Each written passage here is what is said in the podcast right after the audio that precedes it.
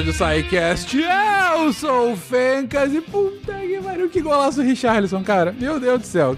Sério, fazia tempo que a gente não via um gol tão bonito. Datou o programa. Ah, mas sim, estamos gravando aqui depois do segundo jogo do Brasil. Olá, aqui é o Marcelo Beraba, diretamente de Uberaba, Minas Gerais. E só tem três coisas que param no ar: o helicóptero, o beija-flor e o Dadá, grande comentarista da Copa de 2002. Melhores comentários já feitos nas transmissões de Copa da história. Olá, aqui é o Marcos Sorrilha, diretamente da Franca do Imperador. E espero que você não creia que aqui no SciCast só se fala em Copa do Mundo. Pois é. Olá, aqui é o Thiago de Santo André e voa, canarinho voa. Só faltam cinco jogos. Ou um, ou nenhum, dependendo. É, exatamente. Não, Esperamos aqui é falte- pensamento positivo, é cinco jogos.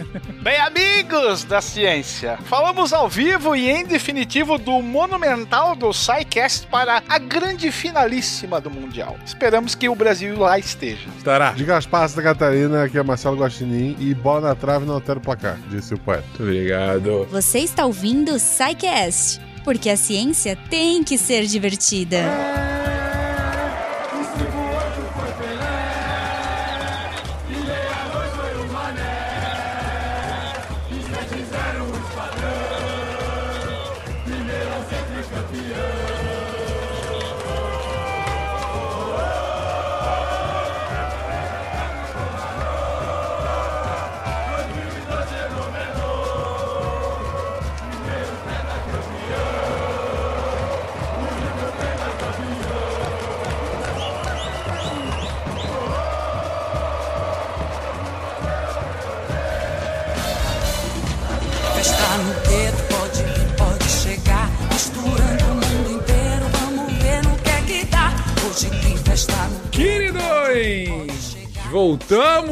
Voltamos! A essa trilogia sobre as Copas do Mundo. Eu, Parvo, tentei imaginar que a gente conseguiria falar tudo em um episódio só. Já estamos indo pro terceiro, mas dessa vez a gente acaba. Agora vai. Como puderam ver aqui na introdução, a gente tá gravando esse episódio já no meio da Copa. Exatamente ontem foi o segundo jogo do Brasil. Vitória por 1x0 da Suíça.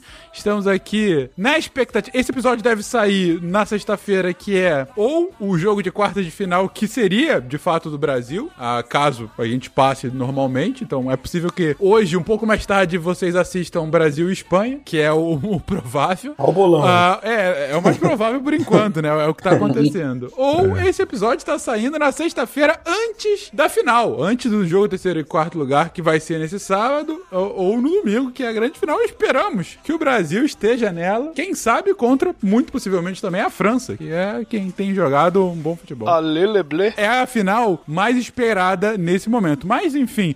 Sem piripaque do Chaves dessa vez. né? É, não. Ah, é, aliás, vamos, né? Vamos, vamos, vamos torcer. torcer. pelo melhor agora, exatamente. Mas enfim, ou pode ser que nada disso tenha acontecido, a gente esteja falando aqui sobre besteira. Mas enfim, somos todos esperançosos de que o Hexa vem. E é sobre o Penta que a gente vai começar essa história, vai recomeçar essa história. Eu queria trazer uma informação, uma, uma reclamação do problema que é a Copa é, no final do ano. Porque todo ano tem a Copa na metade do ano e tem uma massa grande de jovens que torcem pelo Brasil, porque quanto mais jogos, menos aulas eles vão ter. É verdade. Com a Copa final do ano, não faz diferença. Porque o Brasil passando ou não, já é exame final, já, já, já acabou o ano. Então não, não, não tem aula a ser matada com o Brasil passando. Então a gente tá perdendo uma energia jovem muito forte nesse, com essas Copa no final do ano. Você fala verdades muito grandes, Guaxa. Mas, assim, ao mesmo tempo, a gente continua com uma energia dos adultos que não tem que trabalhar, né, nesse momento.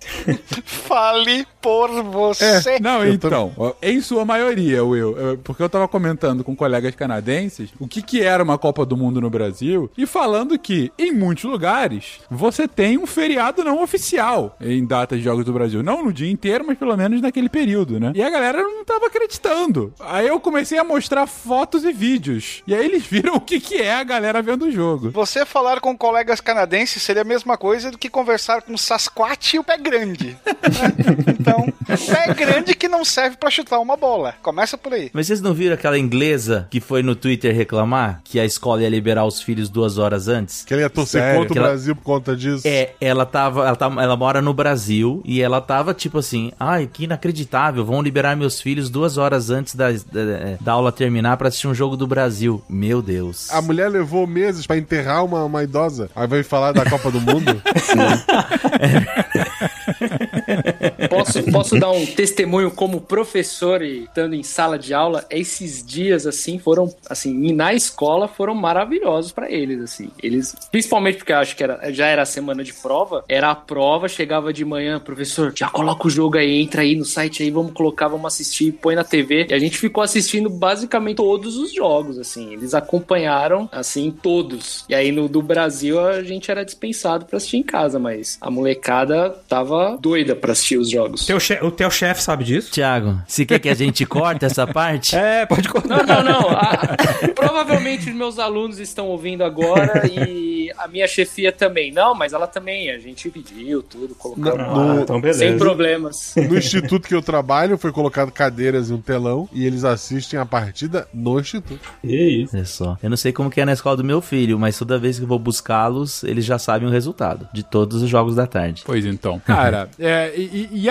já engatando a pauta, eu lembro que na Copa de 2002, cujos jogos eram ou de madrugada ou de manhã cedo no Brasil, né? Eu acho que os jogos mais tarde começavam lá pra 11, meio-dia, ou, ou, ou até, eu acho que era 10 horas o último jogo, né? Alguma coisa assim. Porque foi na Coreia e no Japão. A minha memória, eu tava no ensino médio, acho que tava no primeiro ano do ensino médio de 2002, é justamente de ver os jogos de manhã na escola, que era bem isso que o Thiago descreveu. Que os jogos que não eram de madrugada, eu via já no colégio, porque tinha lá uma sala que ficava passando os jogos, e a galera que não tinha aula por algum motivo ia lá pra ver os jogos. E minha esposa tá aqui do lado, é verdade. E, e ela, ela se lembra bem disso também. E, e, claro, no, no Brasil a gente em geral via em casa, se bem que eu lembro que teve eh, Brasil e Inglaterra, que foi às 4 horas da manhã, foi um negócio bem no meio da madrugada. Eu lembro que eu acordei no meio do primeiro tempo, que eu tava. Da Costa Rica também, da Costa Rica Costa também. Rica Foi também. cedo Foi cedo demais. Mas na Inglaterra eu lembro que eu acordei é, no lance que a Inglaterra abriu o placar contra o Brasil. Aquela falha bizarra. Foi de quem aquela Lúcio. falha, gente? Lúcio. Do Lúcio, né? Matou errado a bola e o Owen pegou a... E aí eu acho que no gol eu acordei, ai meu Deus, o Brasil tá jogando, tá perdendo já, que tristeza. Você se sentiu culpado? Um pouco, um pouco. Fal- Faltou a emanar as energias. Não, a culpa, não digo que tenha sido minha, mas eu sei que quando acordei o Brasil fez dois gols. Então talvez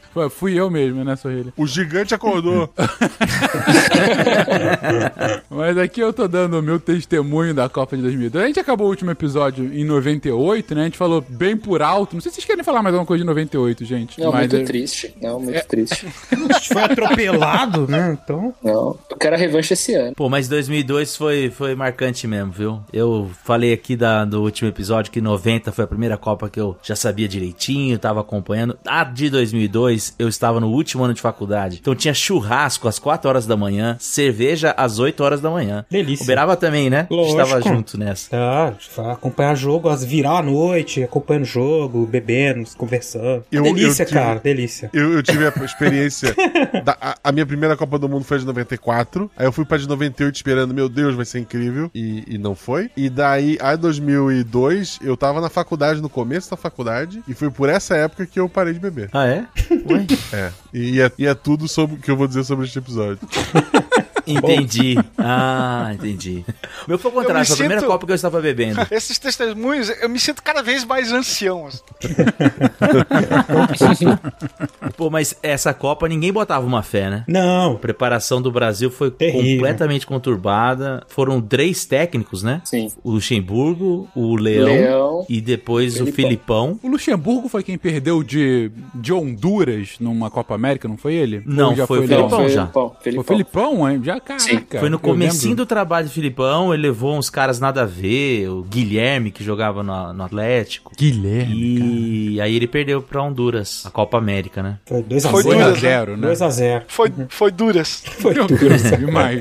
É, o Luxemburgo ele começa em 99, depois se dá, o Zagallo sai, chamado de ultrapassado e tal, aí pica o Luxemburgo, e aí ele tem aquele. Ele convence a CBF de treinar a seleção e manter o vínculo com o clube. No caso era o Corinthians, que ainda ele tava. Que aí ele foi campeão, aí ele vai pra Copa América, e aí é na, na Copa América que ele convoca o Ronaldinho Gaúcho, que ele faz aquele gol que o Galvão fala, olha o que ele fez, olha o que ele fez, olha o que ele fez. E aí é na Copa das Confederações que o Brasil vai mal e perde pro México que ele é demitido. Aí depois tem o Leão, que fica também poucos jogos, e o Felipão assume um ano antes. É, mas ah, não, não é o. Leão que vai pra Copa das É Confederações? verdade, é verdade, é, é o Leão. Porque aí o Leão combina de, com a CBF de levar só jogadores que atuavam no Brasil. Aí foi Magno Alves, Ramon. É, eu lembro e do aí Ramon, é foi eliminado lá. E aí, voltando pro Brasil, no aeroporto ele é demitido. É, o Luxemburgo foi nas Olimpíadas de Sydney. Foi nas Lembra que eles- Olimpíadas. é, nas Olimpíadas. Exatamente, exatamente. Porque, e aí quem tá ouvindo a gente, que é mais novo, porque ele falou assim, ah, o Zagallo foi demitido, foi mandado embora porque era ultrapassado, trouxeram o Luxemburgo. Você deve estar não entendendo nada, né? Porque hoje o Luxemburgo é o ultrapassado. Sim, é, é. Mas na época não. Ele era o treinador europeu, o manager, era um manager. O projeto. É, o projeto, o, pô fechou. O pô fechou. Não, o cara. Mas realmente, ele era. um- Assim, te- eu não lembro de ter uma grande contestação contra o Luxemburgo na época. Digo, Não, de... era o nome. Era o Não, nome, na, né? década, na década de 90, ele era o melhor técnico. É, pô, Era o sucessor do Tele, assim, entre os técnicos. Exatamente, exatamente. Ele foi técnico do Palmeiras por muito tempo, não foi, né? Já, na, já Foi em em 90. 93, 94, Isso. depois Em 96. 96, aí Corinthians, 98 e 99. Tem, né? Era- Aí começa o é, é Até Santos. natural, né? Dele ser o técnico da seleção e tal. Mas foi uma, uma bagunça as eliminatórias, de novo, né? Enfim, uma. A gente.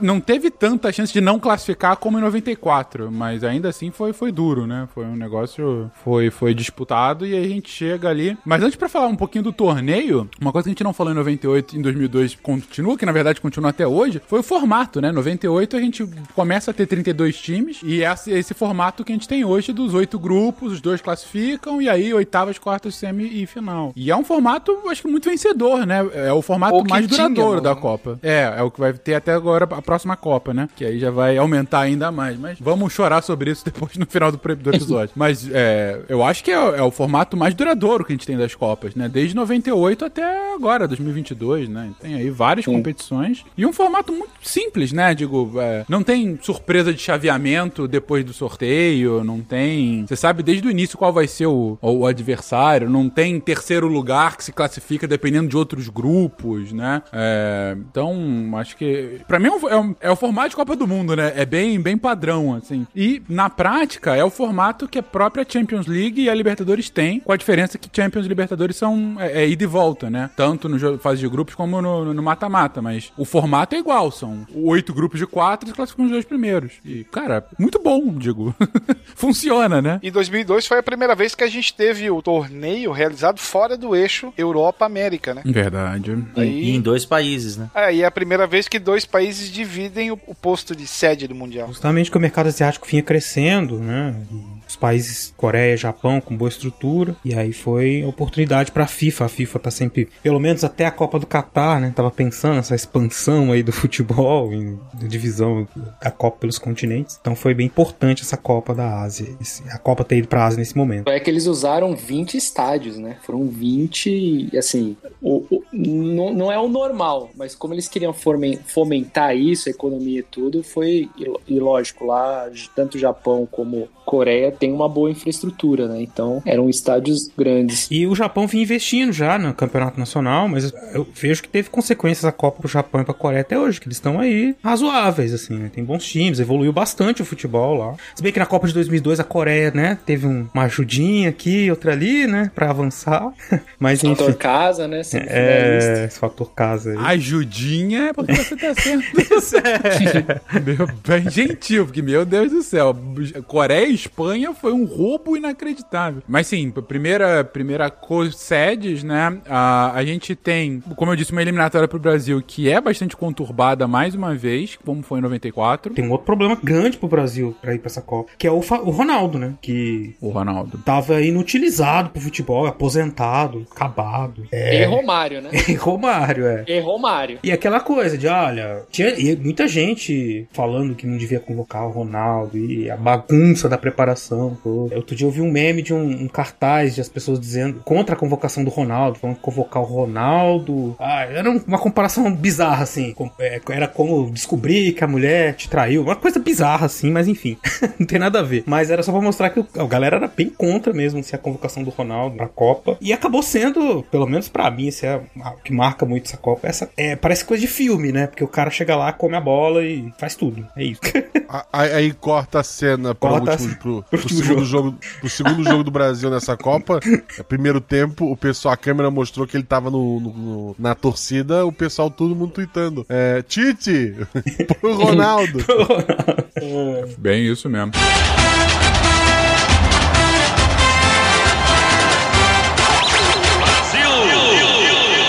Nas eliminatórias, como eu disse, acabou não sendo tão apertado como foi em 94, mas foi quase. A gente classifica no último jogo, mais uma vez. Eu lembro bem desse, desse jogo. Foi um Brasil e Venezuela, é, lá no, no Castelão, que o Luizão marca duas vezes. É, logo no início do jogo, acabou 3 a 0 o jogo, mas definiu a classificação. Mas assim, é, se classificar no último jogo é sempre aquele, aquela tensão, né? Meu Deus do céu. E, e eu lembro que ficava aquela coisa, pô, se a gente não conseguir ganhar da Venezuela, pelo amor de Deus, tem alguma coisa errada, né? Esse país vai virar a Venezuela.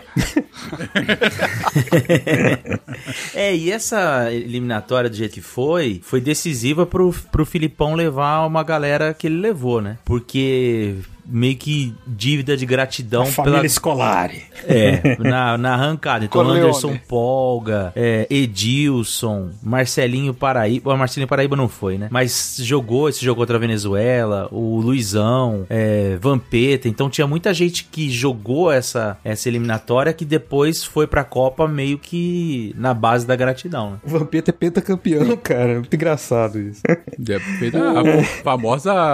é, é, é, rolou pelo, pelo Planalto, né? Como esquecer daqui? O Alex, que foi jogador do Palmeiras, do Curitiba, brilhou lá no Cruzeiro, ele tem uma entrevista, né? Porque ele não foi nessa Copa, tava jogando muito e ele era, teoricamente, um dos meio-campistas preferidos. Ele sempre fala que o Felipão falava que ele era ele e mais, mais uma galera. Ele acabou não sendo convocado, né? E aí ele tem aquela frase que seleção não é os melhores, e sim os preferidos. Então, Ah, mas isso acabou, muito, e assim, se a gente pegar a escalação do Brasil lá de 2002, são caras que hoje a gente coloca assim, que foram consagrados nos seus times, né? Tinha o Lúcio, eh, tinha o Edmilson, depois foi pro, que era do Lyon na época, tinha Cafu, Roberto Carlos, que deu uma saudade, né, no Oh. último jogo, né? O Brasil não tinha lateral, Verdade. tinha lateral. Alguém pra bater falta. Ô, saudade. Sim, Rivaldo. Rivaldo, o Ronaldinho. O Ronaldinho ainda tava no, no PSG, então ele não era o Ronaldinho.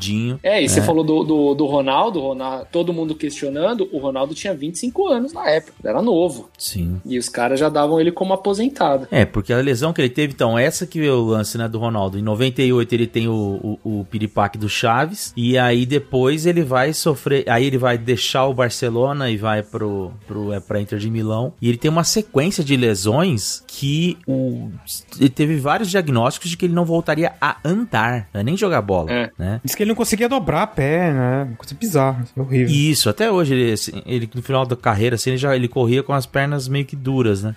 E aí ele volta, só que ele tinha uma série de lesões, uma atrás da outra, assim, le- lesões pequenas em lugares diferentes, panturrilha, coxa, não sei o que, e ele não conseguia terminar jogos na Inter de Milão. Ele entrava sempre no segundo turno, no segundo turno, olha só, no segundo tempo. E aí, é, quando vai pra Copa, ele não tinha feito um jogo inteiro ainda. Então, por isso que era essa dúvida. Ele, fe- ele faz um amistoso, que ele entra no segundo tempo, e pro Filipão foi suficiente pra convocá-lo. E aí ele vai e é. E eu, enfim. Melhor- O Brasil faz a melhor campanha. Sete jogos, sete vitórias, um monte de gol. Teve muito jogo difícil, né? Teve. O primeiro, né? O primeiro da Turquia já foi pedreira. Foi aquele pênalti mandrake também no Luizão. O Rivaldo cavou uma expulsão. Sim. Foi bizarro esse jogo.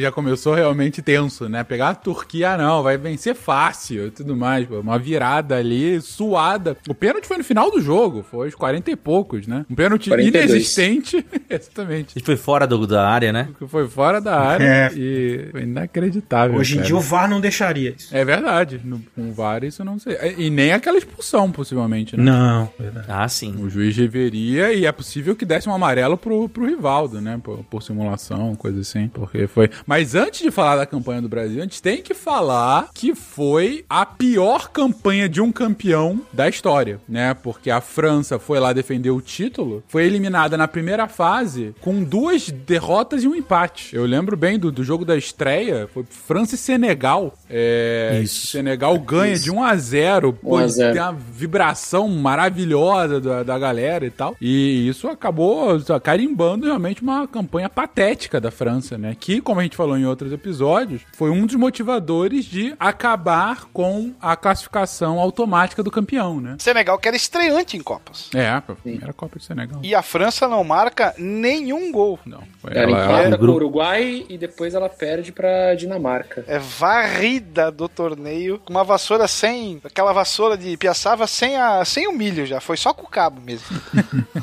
foi, foi, foi um negócio patético. E Senegal passou pras oitavas. Foi. E foi a única vez que, que Senegal passou pras oitavas, né? Passou Não, agora, Senegal- segunda vez. Senegal, é, Senegal chega às quartas, na verdade. E quem foi campeão em 2002?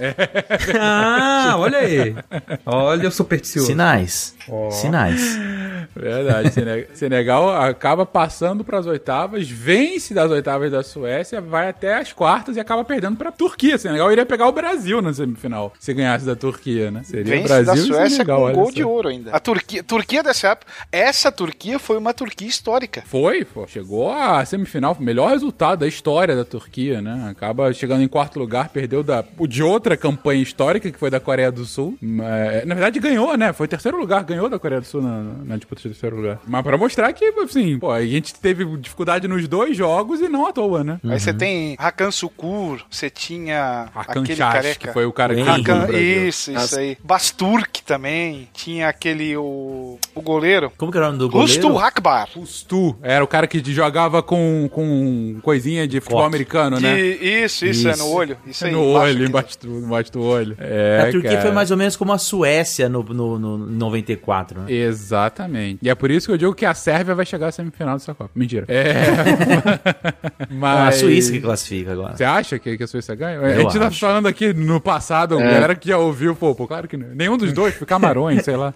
É. Mas, de fato, como o Beraba disse, melhor campanha da história, né? É, a única seleção que já ganhou uma, uma Copa vencendo todos os jogos foi o Brasil duas vezes, né? Em 70 e em 2002. Com a vantagem que em 2002 não foi seis jogos, como foi em 70, mas sete. Então, nenhuma campanha foi tão vitoriosa como esse Brasil, que era tão contestado antes de começar, né? Sim. Ah, e nessa Copa também teve a Argentina, né? A campanha pífia dela. Que a Argentina também não se classifica, né? Pra, Sim. as oitavas. Ela foi, se eu não me engano, ela foi a primeira do- das eliminatórias, né? Ela foi a primeira, muito primeira. Foi, Ela era a sensação. É, era o recorde de pontos até o. o a- O Brasil a- agora, né? É, é, a- o Brasil agora ganhou do Brasil de 18, que era que tinha passado dessa Argentina de 2002. Mas, mas era, ganhou fácil. Era tipo a Colômbia em 94, né? Era o time a ser Isso. 17 batido. jogos sem perder até a Olha Copa. só, de novo, né?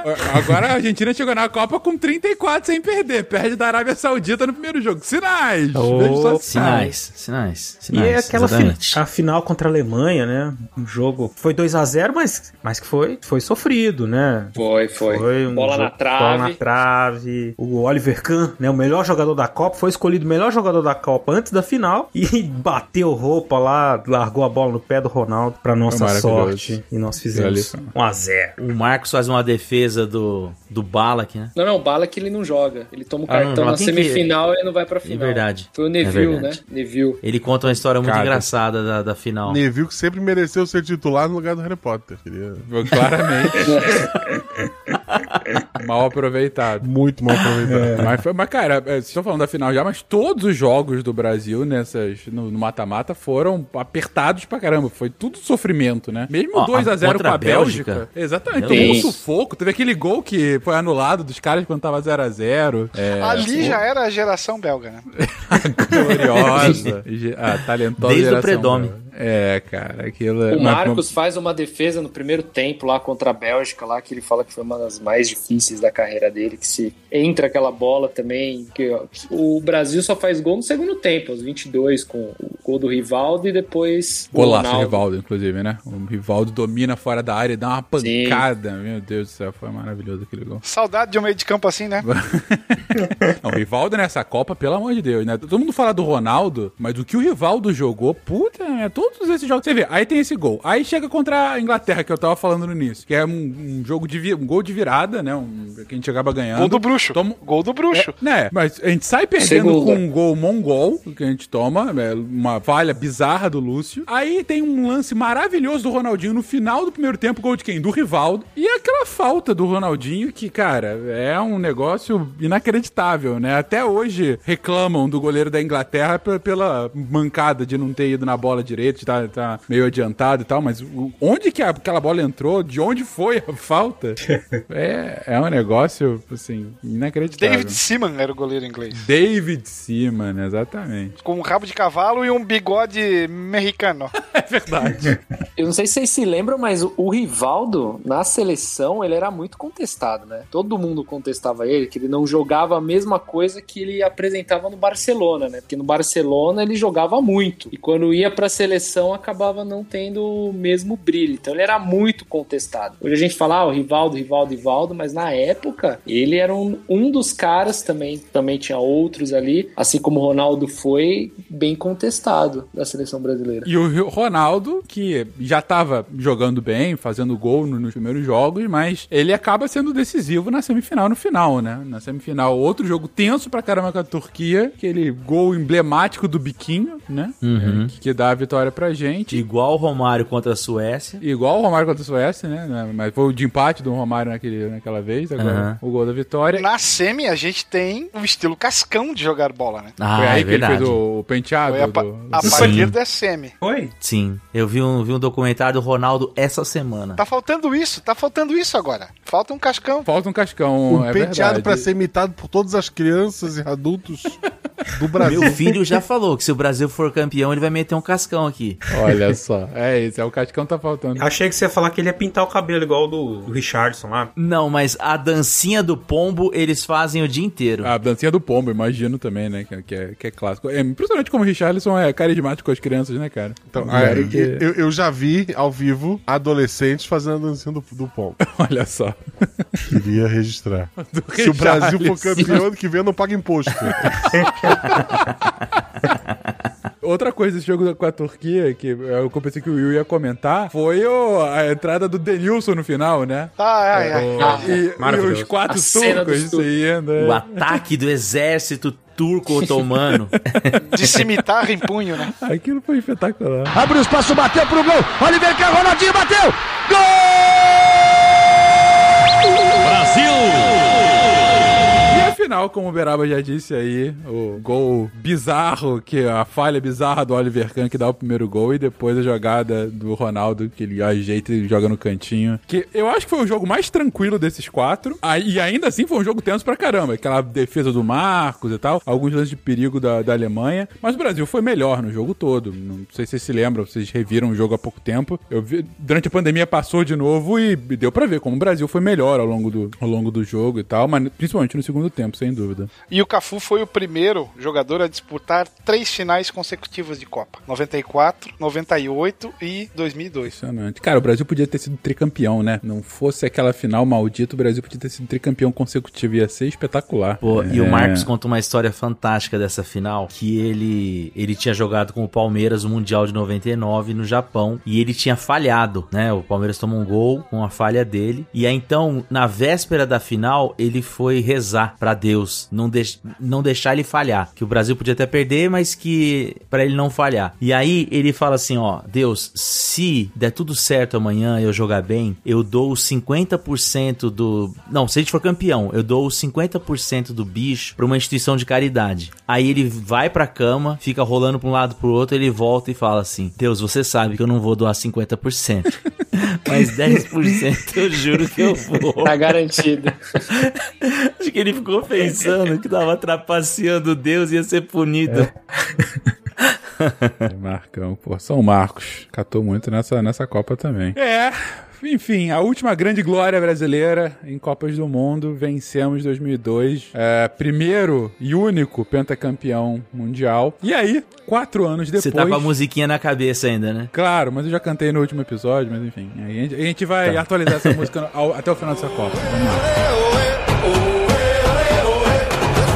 Quatro anos depois, a gente vai defender o nosso título, mais uma vez na Alemanha, agora em 2006. E mais do que isso, o grande favorito pra Copa é o Brasil, né? Eu acho que assim, era em conteste que o Brasil chega como o grande favorito. Voando, voando. O Brasil ganhando tudo. Passeando nas eliminatórias. Ganhamos Copa América, Copa das Confederações. Tudo jogando muito Brasil bem. Jogando muito bem. A, a Copa das Confederações de 2005 foi aquele 4x1 na, na Argentina? Sim, na Argentina. Puta, aquele golaço do. Adriano, que, que dá uma pancada de fora da área. Eu lembro muito de- de- desse jogo, cara. Foi, foi realmente destruindo. Não, esse daí é aquele da Copa América, né? É o que vai pros pênaltis? Não, não, não, não. Tô- teve um gol do Adriano que foi de fora da Ah, área, foi é. uma pancada que ele Sim. ajeita, ele toca pro lado e dá uma pancada, a bola, assim, muito forte, muito forte. O da Copa América ele faz gol também dentro da área. Que ele ajeita, virada, vira assim. a bola e empata e vai pros Isso. pênaltis, Lá- né?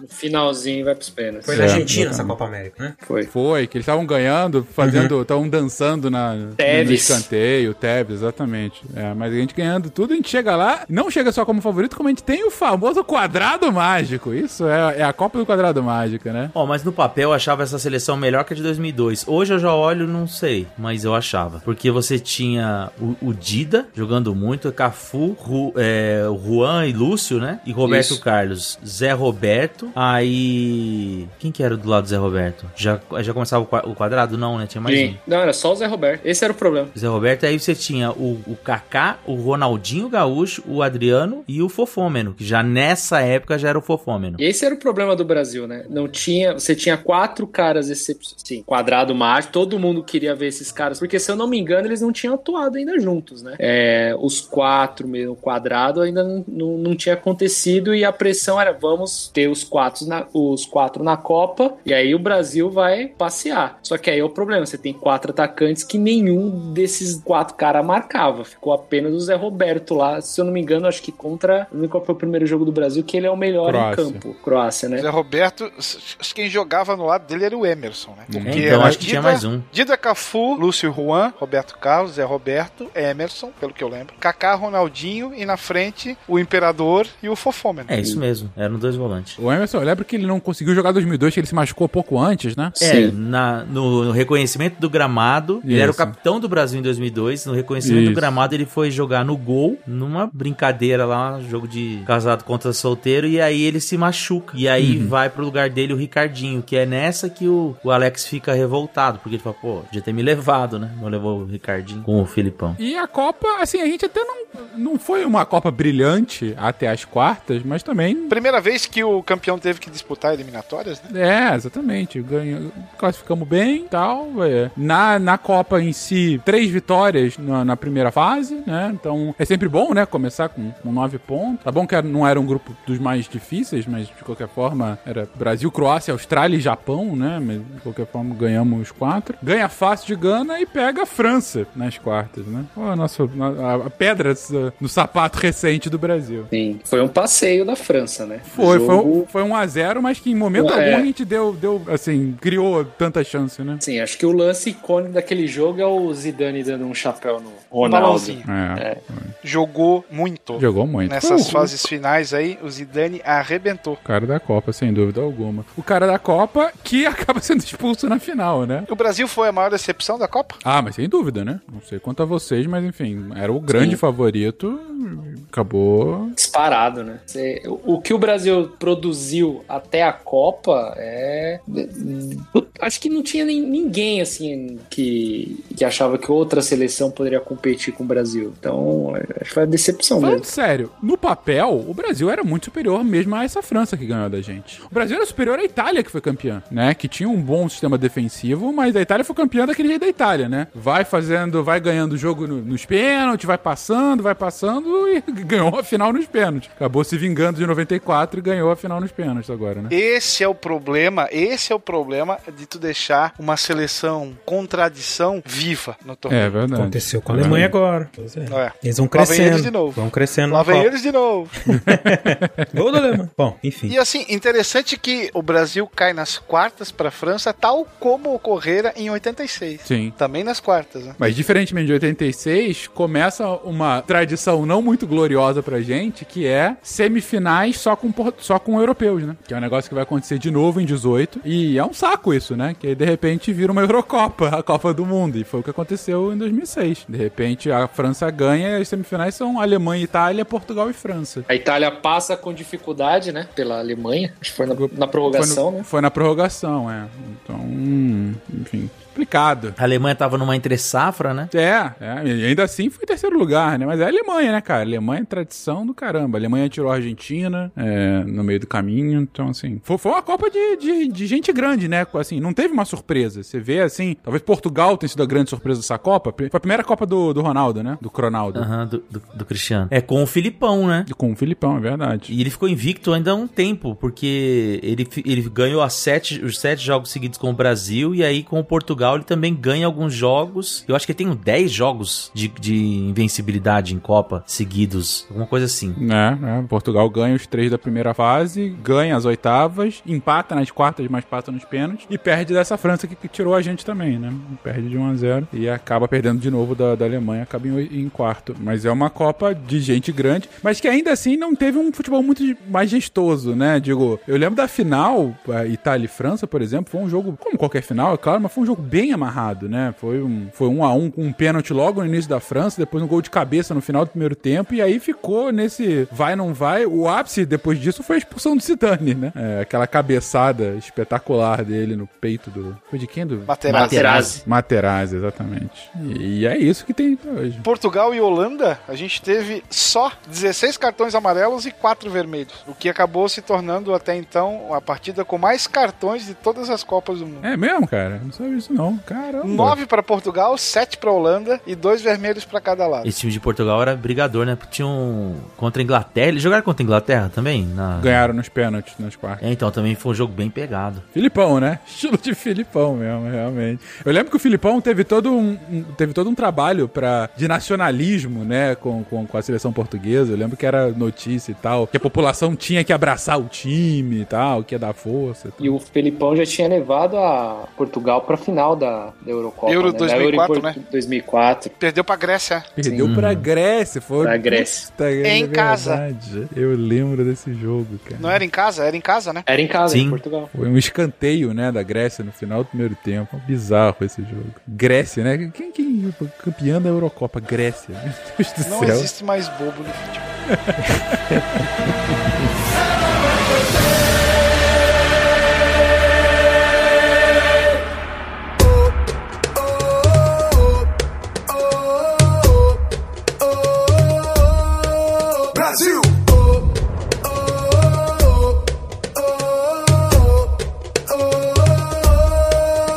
Nosso brado é retumbante.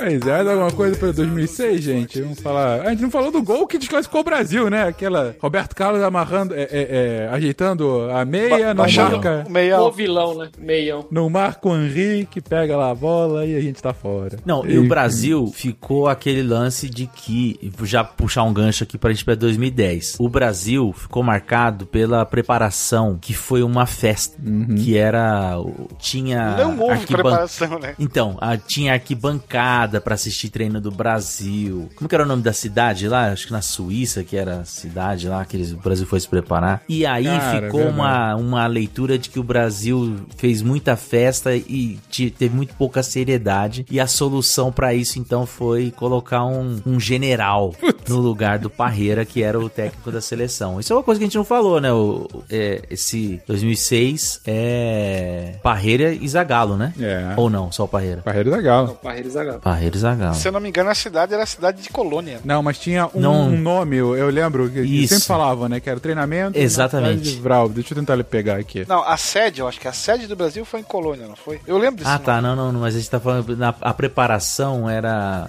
que era o nome? Vegas. Porque era... Vegas na Isso. Suíça. Exatamente. Vegas na Suíça, exatamente. Eu lembro. Porque, porque era realmente, era uma o Sport TV transmitia lá, de lá mesmo o negócio, você ficava transmitindo a preparação inteira. Aí era Ronaldinho fazendo malabarismo com a bola. É. E a galera, uma, uma galera vendo treino, tipo, parecia jogo, né? É, tudo aberto, assim. Eu, era, foi uma bagunça inacreditável. Sim. E aí então colocaram um xerifão pra resolver o problema e chamam o Dunga pra ser o técnico da seleção sem nenhuma experiência como treinador. Pois é. Como treinador e como se vestir. Porque ele só vestia, cara. Porque ele passou a vida toda se vestindo a camisa do Brasil. Quando teve que vestir uma roupa normal, não sabia o que fazer. Mas pior que- Cara, e, e- e eu lembro que era um horror as coletivas, né? Era tipo o Bolsonaro dando entrevista. Era aquela coisa que os- os- a galera ficava com medo de perguntar as coisas pro Dunga. Sim. É, é mais ou menos o que a Espanha tá passando hoje com o Luiz Henrique. É o mesmo tratamento que ele tem com a imprensa. E o Dunga, daquele jeito dele, nem vocês falaram, o xerifão, era o capitão da Tetra. O cara, colocaram ele ali pra resolver a bagunça. Só que aí o futebol também ficou um pouco de lado. Isso que o dos sete, era o que menos falava antes. Pois é, e cara, bom, mas ainda assim chega. A gente ganha mais uma Copa das Confederações com o Dunga, né? Sim. Ganha de novo da Argentina, foi um 3x0, se eu não me engano, não foi na, na final? Não, foi contra os Estados Unidos, não foi? Boa, verdade, 3x0 foi Foi a Copa América. 3x2 de virada. 3x2 de virada, lembro desse jogo, meu Deus, foi o que o Luiz Adriano fez dois ou três no jogo, não foi? O Luiz Fabiano fez dois, o Lúcio acho que empatou o jogo, fez um, não me engano. É, o que você tá lembrando é o, a Copa América. Copa América, 2007 eu acho, né, que foi um 3x0 Isso, Copa América 2007, na Venezuela, contra o... Contra, aí sim, contra a Argentina. Foi, ganhou também. Não, é isso aí, é isso aí, a gente... Mas então assim, mesmo contestado, a gente tá ganhando os títulos ainda, né? Ganha a Copa América, ganha a Copa das Confederações, é, mas não chega com o mesmo nível de favoritismo, longe disso, E o né? time, do, o time do Dunga teve uma coisa na preparação que ele voltou a ganhar de times europeus. Uhum. Então, assim, ganhar, eh, ganhou jogos contra a Inglaterra. Eh, e porque o time,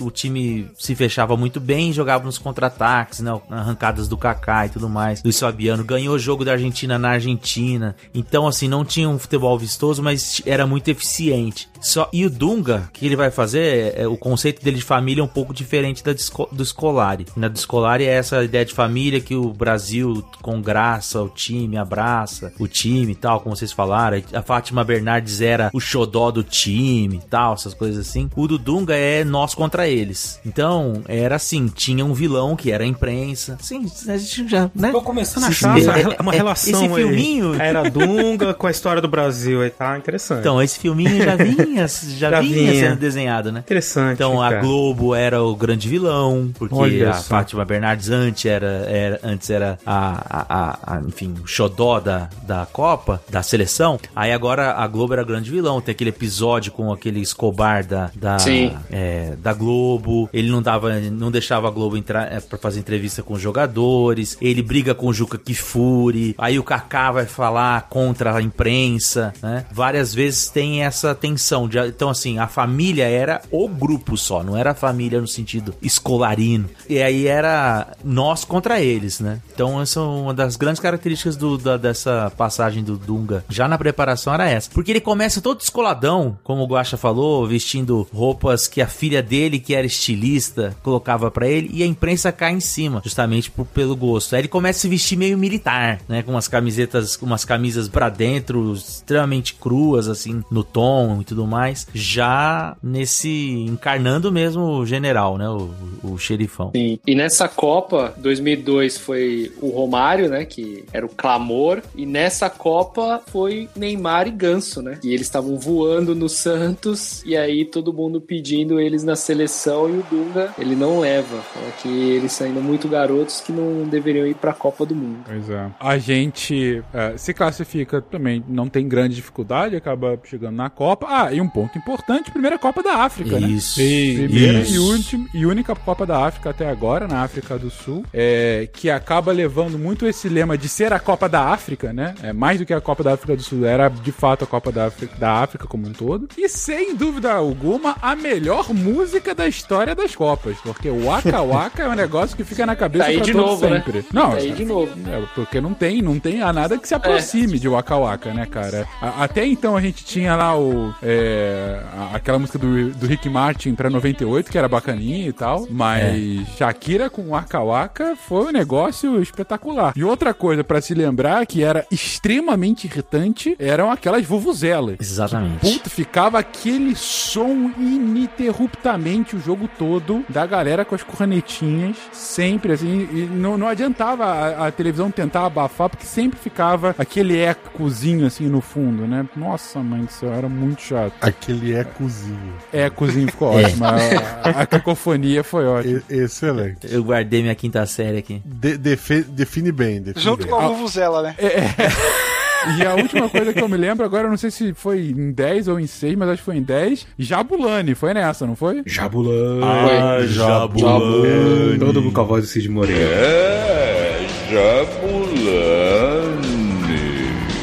Eu acho que foi a bola mais famosa das Copas, né? Porque era uma reclamação bizarra dela sempre, né? Qual o nome da, da bola atual? Sem pesquisar. Eu não faço a menor ideia. Não. Faço ideia. Nem a do Eu Brasil, não lembro da né, Copa do Brasil, exatamente. Eu não lembro Sim. qual era o nome da Copa do Brasil. Brazuca era do Brasil. Brasil. Nossa, que original. É a do Brasil era fácil, hein? exatamente. Brazuca, fuleco, Agora aqui, delícia. uma denúncia. A música da Shakira, representando anos e anos de, de- s- séculos de colonialismo, foi um plágio de uma música de uma banda camaronesa. É mesmo? Tá aí a informação. É. Eita. Não sei se depois teve acordo e tudo mais, mas o refrão é igual, igual. Depois eu mando pro editor, o editor coloca aí pra tocar.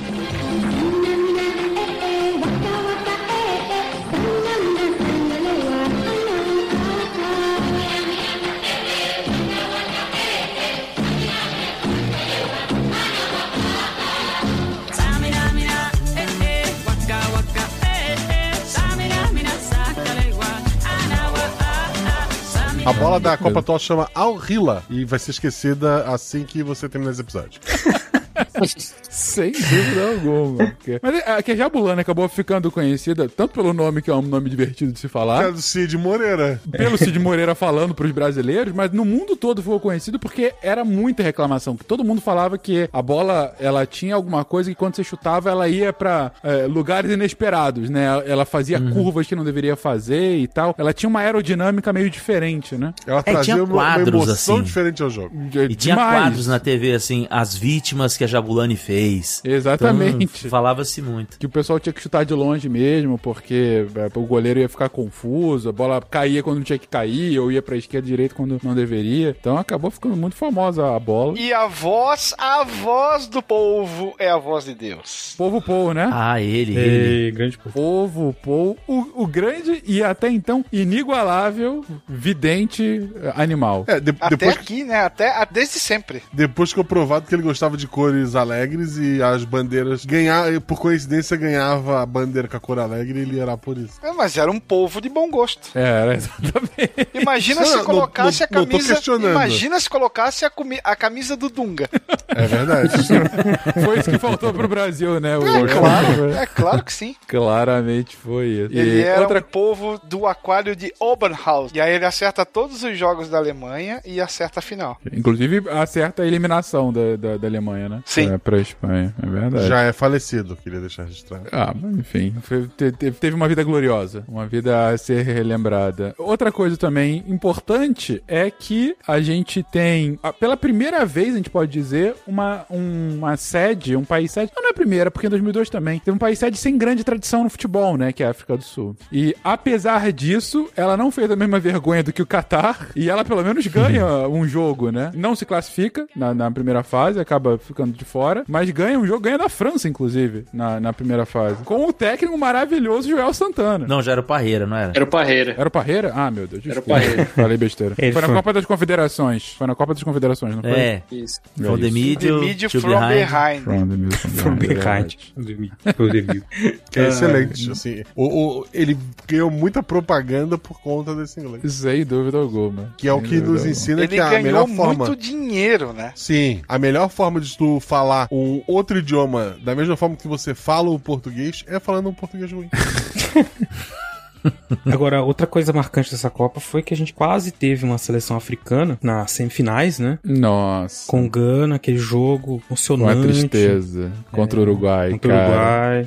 Uruguai. A Soares. defesa do Soares. É verdade. Foi uma tristeza aquele jogo, né? Eu fiquei feliz pelo Uruguai, mas, meu Deus, foi um negócio. A galera de Gana até hoje é puta com, com o que ele fez no final. Não, assim, é do jogo. O cara foi expulso depois, mas salvou o gol de Gana. É verdade. Acabou depois eliminado pela Holanda na semifinal. E é uma, é uma cena incrível, né, do, do Soares, porque ele mete a mão na bola e ele sai meio que revoltado. E aí, a hora que ele tá entrando no corredor pra sair pro vestiário, ele verdade. vê que é o pênalti. Defendido pelo É. Muslera, que. Não, chutou pra fora, né? Não sei. Não Perdeu lembro. o pênalti. Perdeu. Eu- Não Perdeu o pênalti. Eu acho que chutou pra fora, mas eu não lembro. Eu queria fazer uma menção ao Muslera, que é goleiro do Uruguai desde 1950.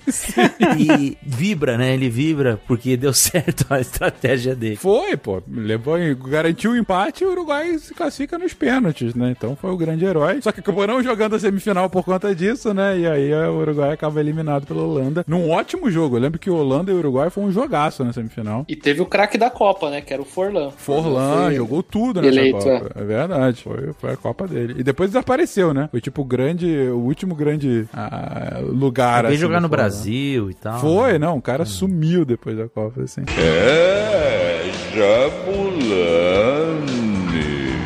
E o Brasil, nessa Copa, é, a gente não tava com. Apesar de ser o campeão da Copa das Confederações, da Copa América e tal, não tava uma grande expectativa. Faz uma primeira fase bem ruim, mas se classifica em primeiro, de qualquer forma, né? E eu lembro o primeiro jogo contra a Coreia do Norte, primeira e única Copa da melhor Coreia. Da melhor e a Coreia. gente ganha de Coreia do 2 a amor. 1 A gente ganha de 2 a 1 tomando um gol da Coreia do Norte. E a inesquecível passagem de Cid não salvo, quase criando um incidente diplomático com a Coreia do Norte, dizendo que a Coreia do Norte estava anunciando que teria goleado o Brasil. E aí. Que, e aí, pô, quase que cria um problemão, né, pros caras. E aí a gente depois acaba ganhando da, da Costa do Marfim com um gol com ajeitado de mão descarada do Luiz Luiz Fabiano. Fabiano. Fabiano. É, e empata com Portugal, mas assim, foi, foi muito ruim. Todos os jogos do Brasil foram bem tristes, assim. A gente foi passando, puta, porque eram adversários mais fracos mesmo. Pega o Chile nas oitavas e é quase padrão, né? Ok, Chile nas oitavas, Brasil passa, porque, enfim, afinal é o Chile. E aí pega a Holanda, é o que a gente já falou em outros episódios, né? Ah, Brasil faz o melhor primeiro tempo da Copa contra a Holanda, faz 1 a 0 tem chance pra caramba, faz 1 a 0 com o Robinho, né? Um lançamento do Felipe, Felipe Melo, que Melo, até aham. então jogava uma boa Copa,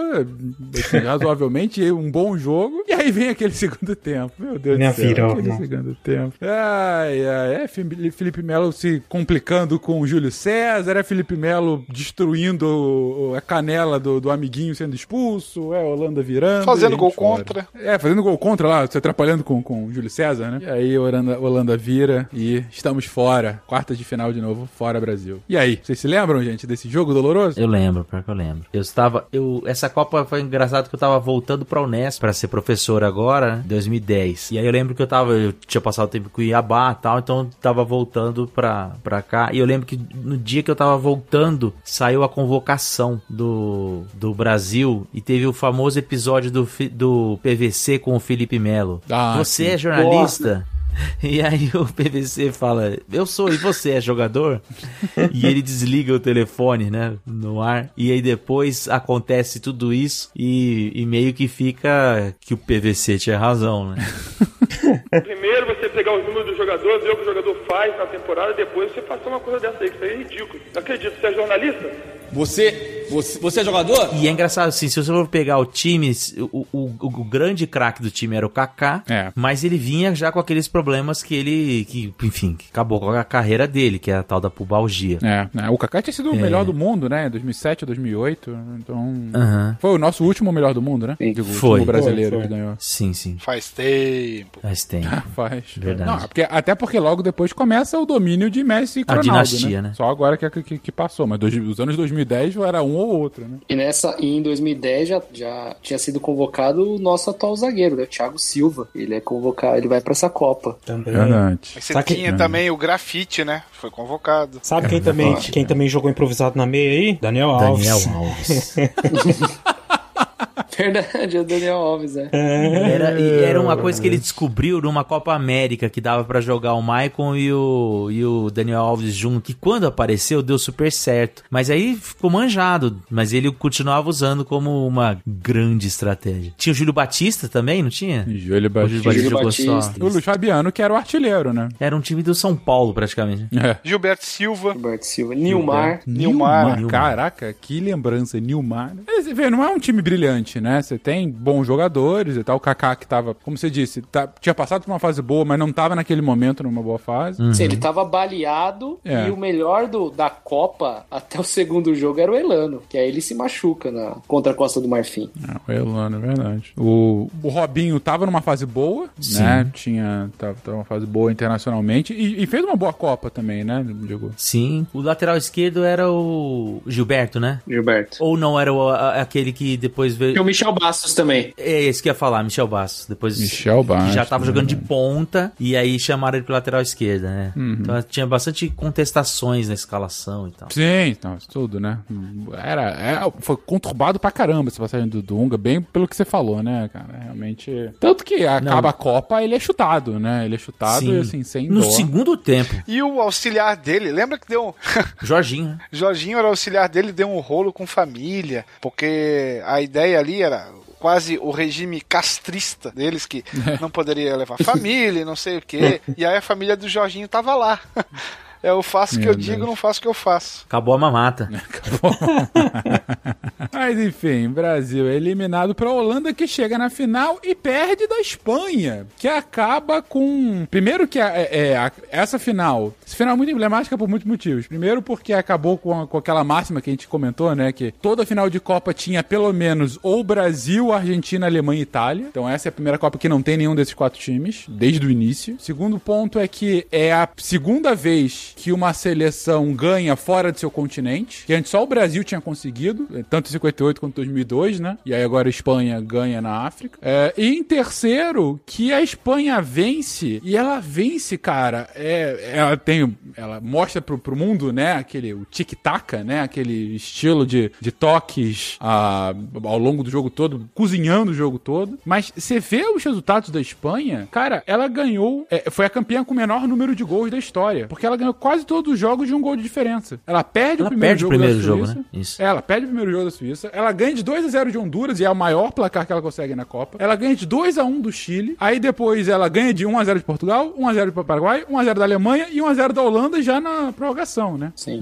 Então ela na Copa toda, ela faz 8 gols. Nenhum campeão tinha sido campeão com tão poucos gols, né? Mas ao mesmo tempo, ela é a melhor defesa da história das Copas. Ela só tomou um gol, tomou um gol do Chile. Não, Então, ela perde pra Suíça, né? Tinha. ah, não, perdão. É, do- tomou dois gols. Da Suíça e do Chile. Que foi ah, um gol a, ma- a menos do que o Brasil tinha tomado em 94, que era a melhor defesa até então. A Espanha foi campeã da Euro 2008, né? Sim. E é de novo em 2012, né? Ela ganha em 2008. E era a base Copa do de 2010, Barcelona. 2012. É, era, era basicamente o Barcelona com alguns caras do Real Madrid, Do né? Real Madrid. Era Castilha, Sérgio Ramos, Piquet, Puyol, Iniesta, que é o cara que vai fazer o gol, Piquet, né? Xabi Alonso, Xavi, Pedro, Davi Villa e Iniesta. Caraca. Faz o gol na final. Sabe, de cabeça a escalação, meu Deus. É, mas é. e Que é o Barça. É, é, que é o Barça, exatamente. E, e acaba sendo. Esse, esse, esses quatro anos é, a- é a grande seleção, né? E Sim. não à toa que chega em 2013, na Copa das Confederações do Brasil, quando é Brasil e Espanha na final, era o grande jogo, né? Que era a sede e o Brasil, que tava com um time mais ou menos, mas enfim, tinha chegado na final. E a Espanha, que era toda poderosa Espanha, que também tava há mó tempão invicta, né? na- no momento. E, e o Brasil ganha com, com autoridade. Dois gols de Fred, olha só que beleza. A Itália faz um papelão também, né? Porque chega como a última campeã e não faz absolutamente nada. Porque empata com o Paraguai 1x1, empata com a Nova Zelândia por 1x1 e é derrotada pela Eslováquia por 3x2. E aí se despede da Copa prematuramente. Com dois pontinhos só. Dois pontinhos. É, entre 90, entre 2002 e 2022, o Brasil tinha sido o único campeão que tinha passado de fase, não foi isso? Exatamente. Só o Brasil passa em 2006, porque a França não passa em 2002, a Itália não passa em 2010, a Espanha não passa em 2014 e a Alemanha não passa em 2018. Isso. Agora a França quebrou isso França novo, já passou. já passou, É. né, de- agora em 2022. Mas é isso mesmo. É bizarro, né? A, a FIFA não, não à toa fez essa regra de, de ter que se classificar de Isso a. FIFA não mostra.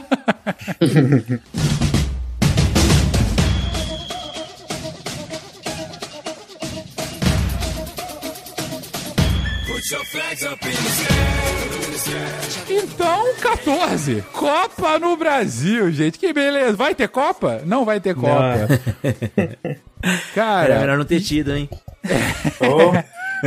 Pois é, tanto pela Copa como pelas implicações políticas, né? Mas no, no- no médio e longo prazo, né? E Sim. pensar que todo aquele movimento de, de não vai ter Copa, não é só pelos 20 centavos, a, a, a- toda a gênese do movimento e o que, que ele vira depois. Copa não se faz com hospitais, né? Pois é, Sim. pois é. Em 2013, 14, aquelas manifestações gigantes no governo Dilma e tal, que vão se aumentando, vão aumentando ainda mais depois das eleições e que acabam sendo um pivô muito importante para vir o impeachment em 2016, né? Se não tivesse toda a- a- aquelas manifestações, é, é improvável que a Dilma tivesse perdido todo o apoio político que ela perdeu, né? É, não tô falando que a culpada foi a Copa, por favor, mas digo, acaba tendo uma, uma certa uma certa ligação, né? Se tivesse ganho, talvez se já tivesse mudado também. Enfim, esse- tem sempre essa, essa mística, né, de que a Copa, é, o resultado do Brasil na Copa influencia um pouco a política. Mas se você vai ver com dados mesmo, assim, sei lá, o Brasil é, ganha, tudo bem, 94 foi um pouco diferente, que não era reeleição, mas sei lá, o Brasil perde em 98 no meio do ano, mas o Fernando Henrique é reeleito no final do ano. É, o Brasil turno, ganha em né? 2002 no, é, é, e acaba que a oposição vence em 2002, alguns meses depois. Então, assim, o que, que é? Não tem muito uma ligação tão direta, né? O Brasil perde em 2006 e Lula é reeleito, né? Ah, É, mas perde o- em 2010, Dilma é reeleito, enfim. Se essa Copa fosse antes da eleição, até pelo uso da camiseta do Brasil politicamente, a, a maneira de torcer, e se é que ia ter torcida, ia ser diferente. É, A de talvez agora, essa né, Copa de 2022, 22, é, concordo Isso. contigo, eu acho. Talvez é. Porque antes não tinha. Mesmo em 18 ainda não tava tão assim, né? É, enfim. é- é- era um outro país, né? Antes desse último mandato. Então, de fato, é difícil até comparar, né, cara? Mas assim, esse uso político. Claro que já teve uso político. O governo militar usou o time do Brasil muito, assim. Não tô falando que não tem. Tô falando que no, no, no regime democrático você não tem uma causalidade tão, tão clara, né? De resultado do Brasil e resultado das eleições. Mas enfim, só comentando aqui. Mas Copa no Brasil, gente. Copa no... Vocês foram? Foi em algum jogo? Não. Nem eu. Também não. Eu fui. É uma tristeza. Fui em va- não fui em nenhum jogo do Brasil, mas fui em vários jogos no, no Maracanã. Fui, por exemplo, ver Argentina 2, Bósnia 1. Esti- Estive lá vendo, inclusive vibrei com o gol da Bósnia no final. Vi um jogo péssimo, Bélgica e Rússia, 1 a 0 com um golzinho no final, era um calor desgraçado. E imagina, Bélgica e Rússia jogando num calor desgraçado do Maracanã, como foi divertido o jogo. A promissora geração Bel. Pois é. E agora, dois jogos que eu nunca vou esquecer foi o foi empate, eu nunca vou esquecer, esqueci o resultado aqui. É, eu só lembro só o que aconteceu de- por conta de não, não foi empate. Foi a vitória de 2 a 0 do Chile na Espanha, que foi o que decretou a eliminação da Espanha, porque a Espanha Espanha começa a Copa perdendo de 5 a 1 da Holanda. Vocês se lembram daquele golaço do Van Persie? Do Van de- Persie, é. De cabeça Sim. encobrindo e tal. Jogaço esse primeiro jogo. E aí vai jogar contra o Chile, que tinha ganhado o primeiro jogo, e perde do Chile. E a Holanda ganhou o outro jogo, então os dois ficam com seis pontos. A Espanha eliminada no segundo jogo. E eu estava lá. Eu vi esse 2x0 do Chile. E... Pé frio, hein? Pé, frio- pé frio não, pé quente. Eu queria eliminar a Espanha, isso sim. Aham, ah, é. O castigo veio a cavalo, hein? É, pois é, isso que dá, né? E o último jogo que eu vi foi o Colômbia 2, Uruguai 0, que teve o gol da Copa. O gol do Rames Rodrigues de fora da área, um golaço dele. É um É, eu, ta- eu tava lá no, no estádio, tava do outro lado, né? Eu vi de frente, eu tava atrás do gol, mas do outro gol. Vi de longe, mas vi. E cara, assim, me- indo no estádio, no estádio foi uma festa, né? Vocês se lembram como é que. Teve muito a manifestação antes e tal, mas quando começou, cara, foi uma festa inacreditável a Copa, né? Eu lembro que o técnico do Brasil era pra ter sido Murici Ramalho. E aí tem todo aquele. é, ele teria sido é, selecionado pela CBF pra iniciar o ciclo da Copa, aquele papo todo. E ele disse que já, tem um, já tinha um contrato assinado com o Fluminense, que era um time, que era um super time nessa época. Ele era, se não me engano, era líder do brasileiro de 2014. E aí ele disse que, que ele não vai porque ele tinha fechado um contrato de dois anos com o Fluminense. Ele renega ah, o pedido da CBF. E vamos mais uma vez com o Filipão, né? Afinal, campeão de 2002 tem tudo pra ganhar de É, novo. primeiro foi o Mano Menezes, Não, né? É, primeiro é o Mano. Primeiro é o Mano. Ah, é verdade, tem um mano ainda. Que ele, ele que é o técnico da Copa América. É, isso. O, vai até para as Olimpíadas, o Mano, né? Sim. E aí o. Aí. E é engraçado, porque o time começa. O time vai mal, preparação, Olimpíada. Na Olimpíada a gente perdeu a final do México, não foi? Em A final pro 2012? México, né? Exatamente. Isso. Ele levou o Hulk, as escolhas dele para para aqueles acima de 23 foram 23 anos foram contestadas e tal. E aí quando o time começa a jogar bem, a CBF troca ele pelo Filipão, que tinha acabado de de rebaixar o Palmeiras, né? Em 2012. E aí em 2013 o Filipão assume já para a Copa das Confederações Sim. e ganha da Espanha, né? Ganha da Espanha. Ganha da Itália antes também, né? Não Ganha foi da Itália. da Itália. É, foi, Foi uma 4 a boa 2. Copa das Confederações, né? Digo, é, começou meio ruim, começou empatando com o Japão, não foi algum negócio desse?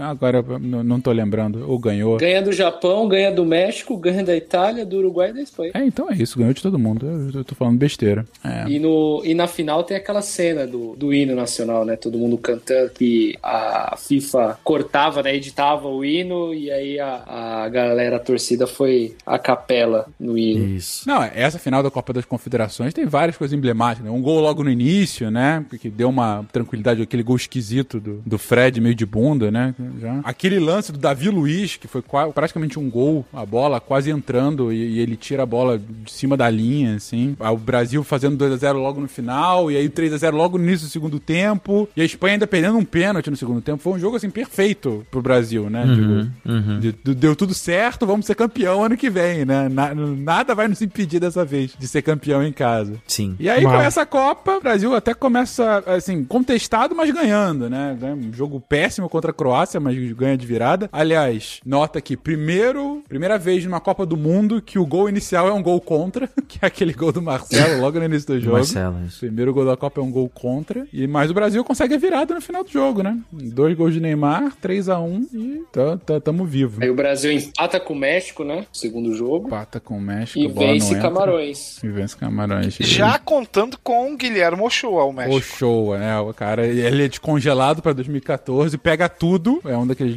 jogos que ele consegue pegar tudo e empata. E é isso. O Brasil vence, primeiro do grupo mais uma vez, junto com o México. E vamos pras oitavas, né? Nada vai nos impedir agora. E é a primeira sufoco, Copa né? que o menino Ney é o protagonista do Brasil. É o grande protagonista, né, cara? É o- E assim, ele é o protagonista e ele joga como protagonista. Esse jogo da Croácia, por exemplo, eu lembro, aquele primeiro gol dele, ele meio que pegou a bola, driblou dois e chutou de fora da área, né? Foi no cantinho, coisa assim. Faz, faz um gol de pênalti e tal. Vai... Ele joga bem, né, ao longo da Copa. Faz, faz bastante gol, enfim. Começa a Neymar a dependência. Neymar dependência. Aí chegamos lá, oitavas contra o Chile. Você se lembra desse jogo contra o Chile, gente? Tensão. Nossa. Deus. Que Thiago, sofrimento. Thiago Silva também lembra. Que sofrimento absurdo desse jogo contra o Brasil, contra o Chile, meu Deus do céu. Eu, eu lembro especialmente desse jogo porque, ah, como eu disse, eu fui ver Colômbia e Uruguai, que era no mesmo dia à noite, né? E o Brasil e o Chile estavam jogando de tarde. Então eu tava me preparando pra ir pro estádio, pra não chegar muito tarde, né? Falando assim, porra, Chile na nas oitavas é como- é o que eu disse, classificou de é, automaticamente. Freguesia, né? Faz 1x0, toma um empate num lance bizonho de lateral e, cara. Quase aquela- tomou uma virada. É, Toma uma bola na trave, né? Toma uma bola na trave no último minuto da prorrogação. Da prorrogação. E não sei se é lenda ou é verdade, mas tem uma história que o cara que chuta essa bola no Chile chama-se Pinilha, né? É um cara que entra no segundo tempo, chuta a bola, vai no travessão, a bola sai, aí vai os pênaltis, o Brasil ganha nos pênaltis. E que depois desse jogo, no Chile, virou um verbo quase, que você fez um, ou uma ação tipo, uma expressão, né? Que você fez um Pinilha. É, você quase conseguiu alguma coisa, mas não conseguiu. Por conta desse chute do cara que não entrou, entendeu? E, mais uma vez, não sei se é lenda ou não, mas a história é boa. E é isso. Passamos, Colômbia. Temos o nosso capitão chorão na hora dos pênaltis. Tem os Capitão Chorão, é verdade. Thiago Silva chorando antes dos pênaltis contra, contra o Chile. Mas, mas ganhamos, isso que importa. Ganhamos, isso. Ganha, vai, enfrenta a Colômbia, 2x1, jogo, talvez um dos jogos mais tranquilos da Copa, apesar desse 1. E Neymar machucado no final, né? Aquela Isso. entrada, aquela joelhada nas costas dele. Zuniga. Zuniga, exatamente, que tira o Neymar de campo. Semifinal contra a Alemanha. Famosa, famosa entrevista do Fred, quando ele fica sabendo que o Neymar tá fora da Copa, né? O que, que ele fala? Não, que ele tá. Ele tá dando uma entrevista e alguém fala assim: é, o Neymar é, se contundiu, tá fora da Copa. Aí ele é meio pego de surpresa, assim, ele faz, é mesmo? E solta um palavrão assim, tipo, porra, Putz, assim. é, virou. é. Igual do Marinho, né? E- e- esse, É, esse- esse frame é um meme já, até hoje. É. Pois é, Neymar fora, mas vamos enfrentar a Alemanha, que, que tava fazendo uma Copa até então, assim, nada brilhante, mas assim, a Ale- uma Copa nada brilhante da Alemanha é semifinal, né? Então, é, eu lembro que a Alemanha, ela suou pra ganhar da Argélia nas oitavas, e assim, foi um jogo pegado pra caramba, ganha na, no, no- no tempo extra, mas com muita chance da Argélia até o final e tal. É, ganha da- nas quartas da França por 1x0, um belo jogo, lá no Maracanã também, França e Alemanha. E aí, Brasil e Alemanha. Gol da Alemanha. Aí o Brasil tranquilo, O né? que Porque pode dar errado. e- O que pode dar errado. Lá vem cruzamento! É o gol. Botou na frente, olha o perigo, close! Júlio César, close! Olha o gol! Eu só queria poder dar alegria ao meu povo. A minha gente que sofre tanto já com inúmeras coisas. Chegaram de novo o gol da Alemanha! Felizmente não, não, não conseguimos. E lá vem mais! Olha a bola tocada, virou passeio! Gol! Desculpa a todo mundo. Desculpa a todos os brasileiros. Só queria ver meu povo A sorrindo. chance de mais um gol! Gol da Alemanha! Todos sabem quanto era O mais importante pra mim. Lã, bateu pro meio! Ver Gol! o Brasil inteiro feliz pelo menos por, por causa do futebol.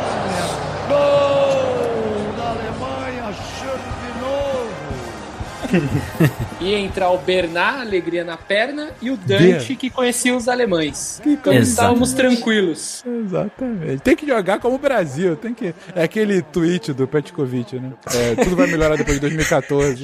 Isso é boa. Calma, pessoal. Tudo vai melhorar depois da Copa de 2014. Estamos aí. Depois de 2014, todo dia é um 7x1. Cara, é isso. É Brasil e Alemanha. Aí vocês sabem qual é o enredo, né, gente? Era um jogo que tu assim, meu Deus, isso é um replay? Como assim? É um outro? Foi um gol?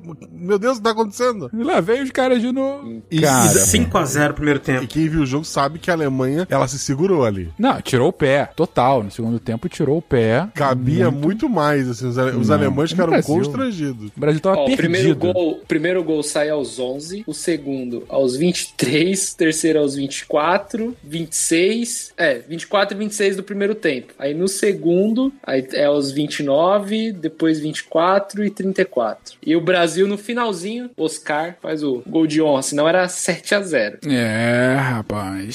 7x1. É, esse é, um, é o placar que vira. É outra coisa que virou um verbo no Brasil, né? Ou virou uma, expressão no Brasil. É. O todo dia um 7x1, Todo dia um ou isso é o meu 7x1, enfim, é, é. Sei lá, é uma vergonha tão grande, né? Que é até difícil de você descrever. É um 7x1, cara. Um 7x1 em casa, numa semifinal de Copa. Não, não dá, não, não dá pra. O, o que mais comentar? E aí depois, é, depois desse 7x1, o Brasil ainda vai jogar o- a decisão do terceiro lugar e ainda toma a piapa do, da Holanda, né? 3x0. Foi. Uhum. Foi, foi com um pênalti meio mandrake também, mas me diga aí. É nesse jogo que o Klose da Alemanha se torna o maior artilheiro, né? É verdade. Pra coroar, né, tira o título do Ronaldo e se torna o maior artilheiro com 16 gols, né? É impressionante, cara. 7x1. Puta merda. Eu, eu lembro, eu tava vendo esse jogo com meu pai é, em casa e ele foi embora, né? Quando acabou o primeiro tempo. eu falei, Não, é, cara, é isso, né? 5x0. E pior, eu sou o típico, a típica pessoa que acabou 5x0 e falou: não, ainda tem jeito. Vamos, vamos tentar.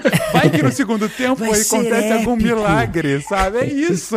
É aquela Vou coisa. não- pra todas as gerações. Porra, saímos com 5x0, acabou 6x5, sabe? Puta, e aí o Brasil. Mas eu lembro que antes desse jogo já se falava da final Brasil e Argentina. Sim, É verdade. possibilidade, né? se- É verdade. Sim, o, o jogo com a Alemanha tava no papo já. É, é porque a Argentina, a Argentina do outro lado ia ganhando, né? É, a Argentina também não tava fazendo uma Copa nada brilhante, mas foi ganhando. Final da Copa Brasil e Argentina, Brasil jogando em casa. O que No poderia errado? Maracanã, exatamente. Exato. Você, era quase uma vingança espiritual de 50, né?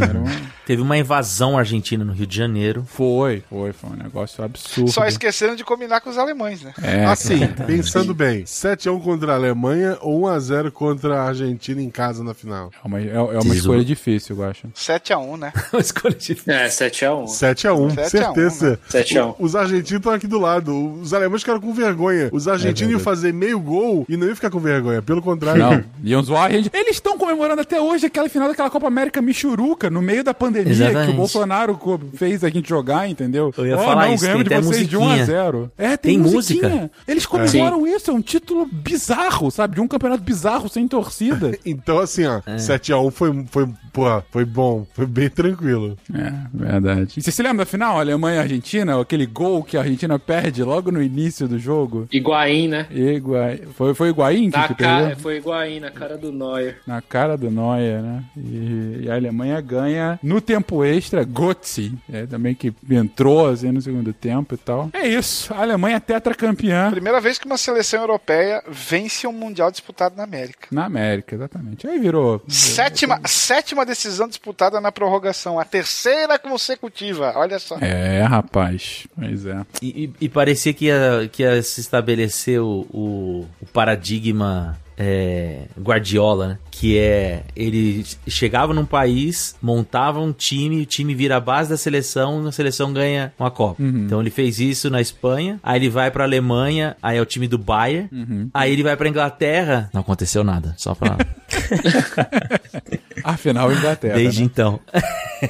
E é aqui que a gente tem aquela, aquela bizarrice do Soares, né? Que ele dá uma Ah, dentada É, mais no uma. Deus italiano, né? céu, meu Deus do céu, é verdade. E aí ele é. toma um gancho. Acho que foram quatro ou cinco meses. É verdade, cara. E foi um negócio absolutamente bizarro, né? Assim, sem sentido nenhum. Com- o cara foi no morder o outro. cara O Mike Tyson morre tinha mais o motivo pra morder do que ele. Meu Deus, pô, como? né? Por que, que o cara fez Celsius. Isso? Ai, meu Deus Pois do é. céu. É, enfim. Mas é, é isso. É importante destacar, destacar também que é possivelmente a Copa de- dessas mais recentes com a melhor participação sul-americana, né? Apesar do, do europeu ter ganhado, você teve muitos sul-americanos que chegam longe, né? Você teve a Argentina que vai pra final, o Brasil na semifinal, a Colômbia quartas, Chile oitavas, Uruguai oitavas. Então, assim, só o Equador que não, que não se classifica na primeira fase. Até pra, enfim, acaba rompendo um pouquinho com essa coisa de Copas muito eurocêntricas que vai voltar agora em 18, né? Na Copa da Rússia. Mas, enfim, só pra comentar isso que é importante destacar. Mais alguma coisa do Brasil, gente? Ou ficamos no 7x1 mesmo? Não, é muita É, tristeza. é muito. Eu vejo. É. Eu vejo que a tristeza tomou conta. Silêncio aqui. fala por si.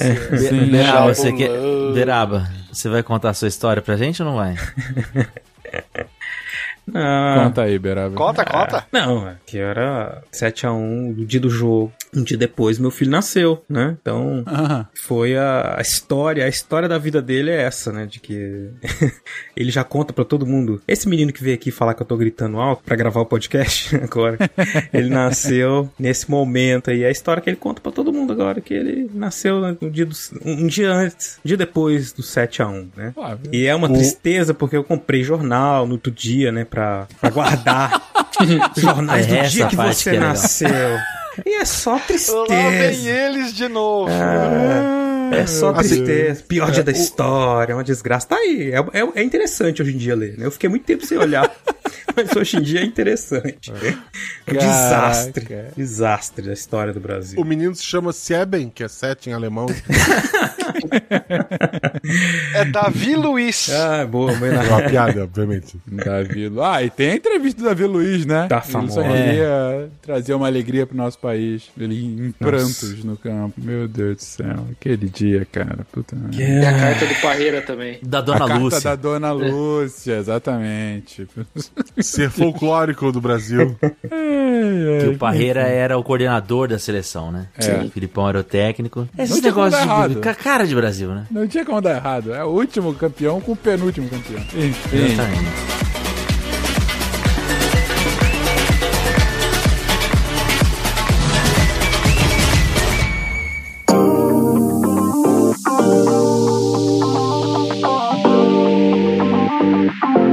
Pessoas, e sejam bem-vindos a mais um Momento Cambly. Eu sou Jujuba e eu estou aqui agitada, acelerada, porque eu trouxe pra vocês a última oportunidade. Olha só, flashback do Cambly, eles estão... O patrão ficou maluco, tá em espírito natalino, sei lá, resolveu fazer uma promoção relâmpago que vai até domingo só. É, domingo dia 18, se vocês ouvintes estão aí é, acompanhando isso em- no dia de lançamento do episódio, corre, você tem pouco tempo pra aproveitar até 60% de desconto nos planos do Cambly. É uma nova chance de aproveitar o maior desconto do Cambly e melhorar, né? Porque não o inglês aí para os estudos, para o seu trabalho, alguma questão da carreira. Inclusive, carreira você pode escolher lá. Como os tutores eles são, tem muitos tutores legais. Você pode escolher algum que seja da sua área, que tenha coisas muito específicas. Eu já vi assim tutores específicos em questões médicas, em termos médicos, em termos de TI, em termos empresariais, de business e blá blá blá. Enfim, tem muita coisa lá e você não pode perder essa oportunidade, gente. Vai te ajudar no seu desenvolvimento pessoal, no seu desenvolvimento profissional e, sei lá, de repente pros seus estudos. É, eu acho que hoje o inglês é fundamental. Então, aproveita, entra aí no link que vai estar no post. Lembrando que agora é só diretamente clicar no link. Então vai lá, entra no link que tá no post e você vai ganhar até 60% de desconto. Sério, é uma baita oportunidade. Então não deixa ela passar. Entra lá, Cambly, Cambly Kids, aprender inglês do seu jeito, no seu ritmo, no seu tempo, é, com o professor que você escolher, no seu nível de inglês, enfim, não tem como ser melhor. E aí eu quero trazer para vocês uma opinião de um tutor especialista, o Alan, que já conversou comigo semanas, algumas semanas atrás. A gente estava falando de mercado de trabalho, da importância do inglês, e ele falou coisas bem legais e relevantes e eu vou deixar aqui para vocês. Espero que vocês aproveitem. Sério, é até dia 18, 60% de desconto. Não perde, clica no link e vai. um beijo até semana que vem. if a company will extend themselves to a worker that does not live in a country in one country they live in another country they would have to speak very good english Yeah, it's true. otherwise they're already taking a risk and already kind of uh, making things making exceptions to have someone does not work and live in the same country that the company is in they're going to mm-hmm. want them to speak very good natural english understandable english. But a lot of jobs for example in IT web design all that it really does not matter where the person is. So it's a, Yeah. it's a huge opportunity if you speak very good english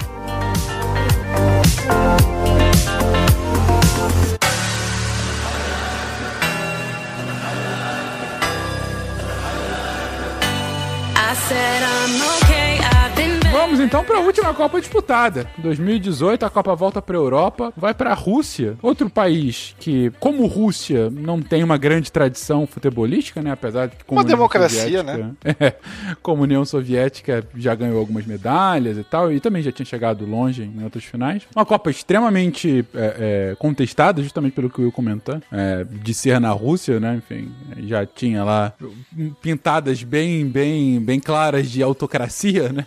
É, mesmo antes de tudo que aconteceu esse ano. Mas de qualquer forma, a Copa é lá. É, assim como eles pegam a Olimpíadas de Inverno de 2020, se eu não me engano, né? Lá em. Onde é que é? Sochi, pode ser? É isso. Isso. Sote. Isso aí. Aquela coisa de projeção de poder, como sempre. Mas até aí o Brasil também, né? 14 e 16 as Olimpíadas né, no Rio, né? Mas enfim, Copa na Rússia, classificatória brasileira, uma das mais tranquilas, né? Não, mas teve o antes, né? Teve o depois antes. do 7x1. É, depois do 7x1 teve a renovação. Vamos É, tirar o verdade. Felipão e trazer alguém de um perfil excelente pra ser o nosso técnico. Aí volta o Dunga. O Dunga assume a seleção novamente.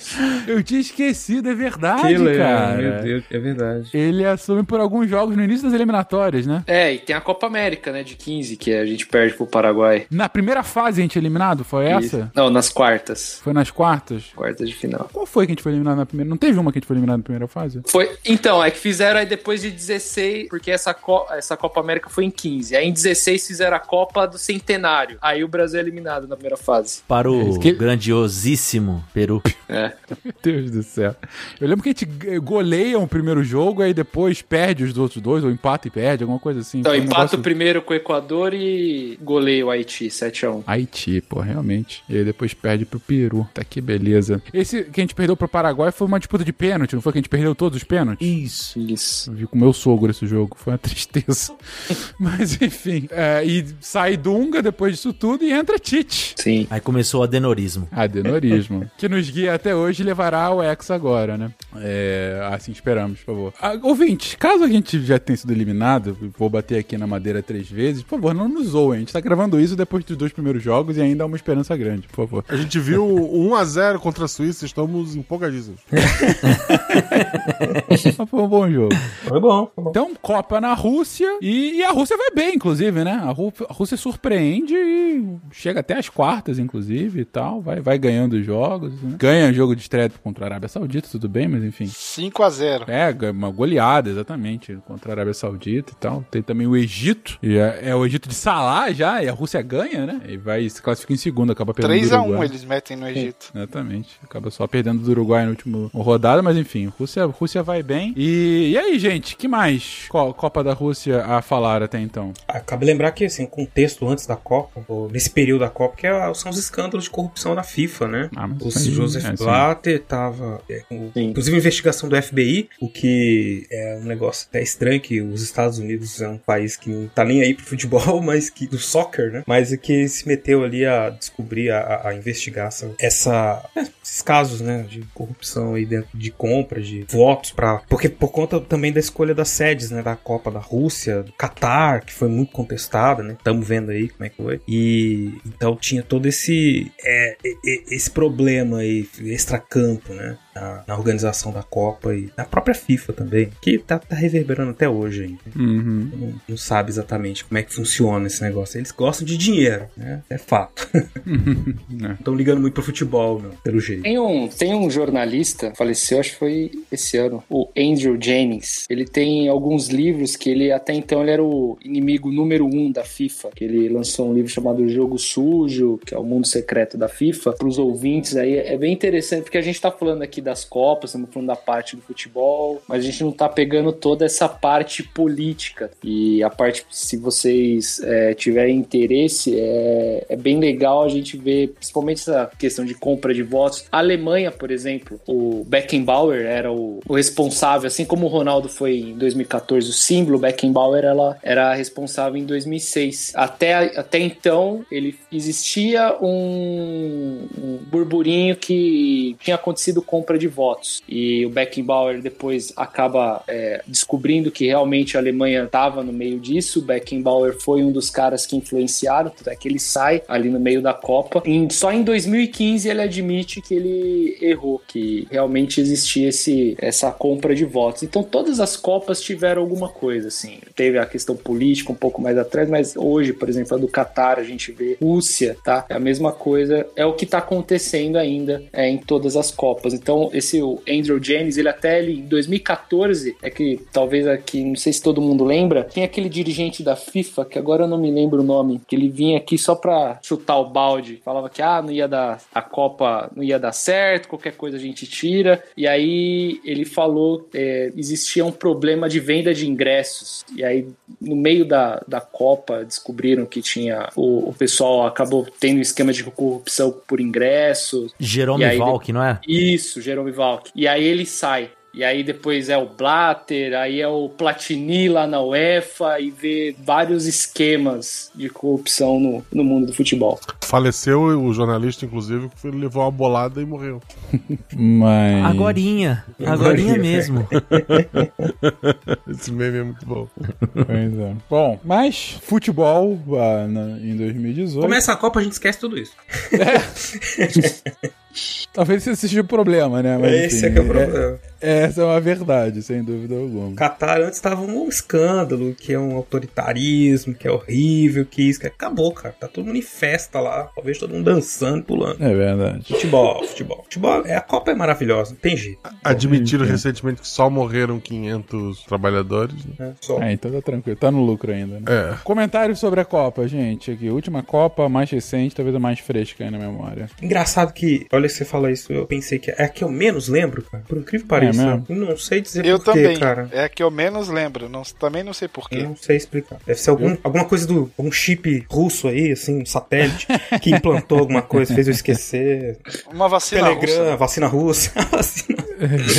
Eu lembro bem, por exemplo, da primeira fase do Brasil, que foi um sofrimento todos os jogos. Que a bola não entrava. Que, por acaso, a primeira fase do Brasil foi muito parecida com a primeira fase dessa, né? Inclusive dos times. Que Uhum. A gente enfrenta tanto Sérvia como Suíça, mas ao invés de, de, de Costa Rica, a gente vai pegar Camarões agora. E empata com a Suíça no primeiro jogo, num jogo que a bola não Uhum. entra. Ganha da Costa Rica de 2 a 0 com dois gols nos acréscimos do segundo tempo, porque a bola não entrava, era assim, inacreditável. Tem Coutinho e Neymar. Teve um pênalti que foi revisto, né? Exatamente. O VAR, Exatamente. verdade. Não, e esse da Costa Rica foi numa sexta-feira, na vera da manhã. Tu tinha que ver o jogo e trabalhar ainda numa sexta-feira à tarde, pós-jogo.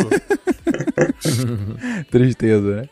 E o último foi contra a Sérvia, foi o jogo mais tranquilo, assim, né? Foi 2 a 0 mas a gente fez cedo o gol, pelo menos, e não, não sofreu tanto. Mas ainda assim, eu lembro que a primeira fase foi aquela coisa de bola que não entrava. Era impressionante, era um troço. Enfim. E pegamos o México na- nas oitavas, vitória tranquila, 2 a 0 também, não, não tem nem, muito o que falar. É o E time aquele- do prof, né? é, exatamente. E aí pegamos Bélgica nas, nas quartas de final, né, cara? Um jogo. Até hoje eu penso nesse jogo, cara, que como que a gente não conseguiu empatar e virar aquele jogo. A É. promissora geração belga. Ah, Tava é, esperando esse talentosa. Foi, foi o meme. Nessa época já estava balzaquiana, né? E já tava começando, né? Exatamente o processo. Agora realmente já entrou no no total. A idosa geração belga. Nossa geração, velho. Mas é, é bom comentar que antes da gente pegar a Bélgica, a Bélgica nas oitavas tinha vencido o Japão por 3 a 2 num jogo inacreditável Ah, é. que o Japão deixou eles virarem. O Japão conseguiu fazer 2 a 1 na Bélgica até o final do jogo e toma dois gols relâmpagos no final do jogo. Foi assim um negócio de maluco como que o Japão conseguiu perder aquele jogo. Tinha que pegar o Japão Eu nas já vi oitavas. esse filme mais de uma vez. Cara, mas assim, Verdade. é inacreditável. Eu só queria dizer que não fosse o Japão, o Brasil era hexa, lá em 2018.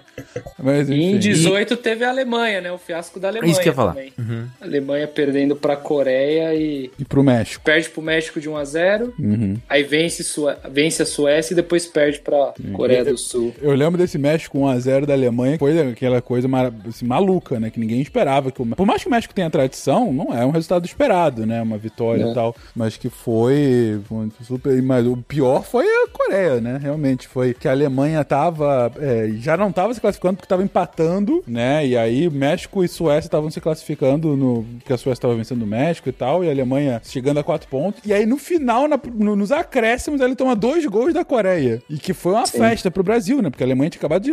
Acabado. Na Copa anterior, né? Foi tipo a vingança, né? Do Uhum. Brasil. Os sul-coreanos vingando o Brasil e aí eliminando a Alemanha. E eu lembro do segundo jogo da Alemanha, que foi contra a Suécia, que o, tava empatado até os, os acréscimos, aí tem aquele gol de falta do Kroos. É o que mantém vivo ainda a Alemanha. Pois mas é. aí ela acaba sucumbindo pra Coreia. Acaba perdendo da Coreia. Será que vai acontecer isso com a Alemanha e Costa Rica? Ouvintes, vocês nos digam. Acho que não, né? Costa Rica tá muito fraca esse ano, mas enfim. E o Brasil então enfrenta, pega essa Bélgica e, que, e, e perde de 2 a 1 um, um jogo em que faz um primeiro tempo bem fraco, toma um gol contra logo no início, um contra-ataque, até hoje lembro desse contra-ataque do Lukaku, que ele leva a bola o campo inteiro, toca pro De Bruyne que faz o 2 a 0 E o segundo tempo que o Brasil tem 20 finalizações e não consegue fazer dois gols. A bola do bola Renato pune. Augusto. né? A Agora. bola pune. Bola pune. Teve, o Renato Augusto faz o 2 a 1 e tem a chance de empatar o, o jogo. Neymar coloca uma bola na trave, enfim. Tem aquele field goal do Coutinho também. É, caraca. Mas a do, a do Renato Augusto, que ele fica cara a cara. É, me chuta pra fora, né, cara? Foi um Diz negócio. que ele, ele, ele lamentou muito, assim, que ele chega no, no vestiário e ele tá meio que falando várias vezes. Eu tentei tirar dele, eu tentei tirar do goleiro, sabe? Não, tem que lembrar disso, né? Courtois, né, cara? Courtois que tá agarrando tudo. É eleito o goleiro da Copa e tudo mais. Mas é, é, mas é. E ele falha essa Copa. Teve um gol que ele tomou. esse-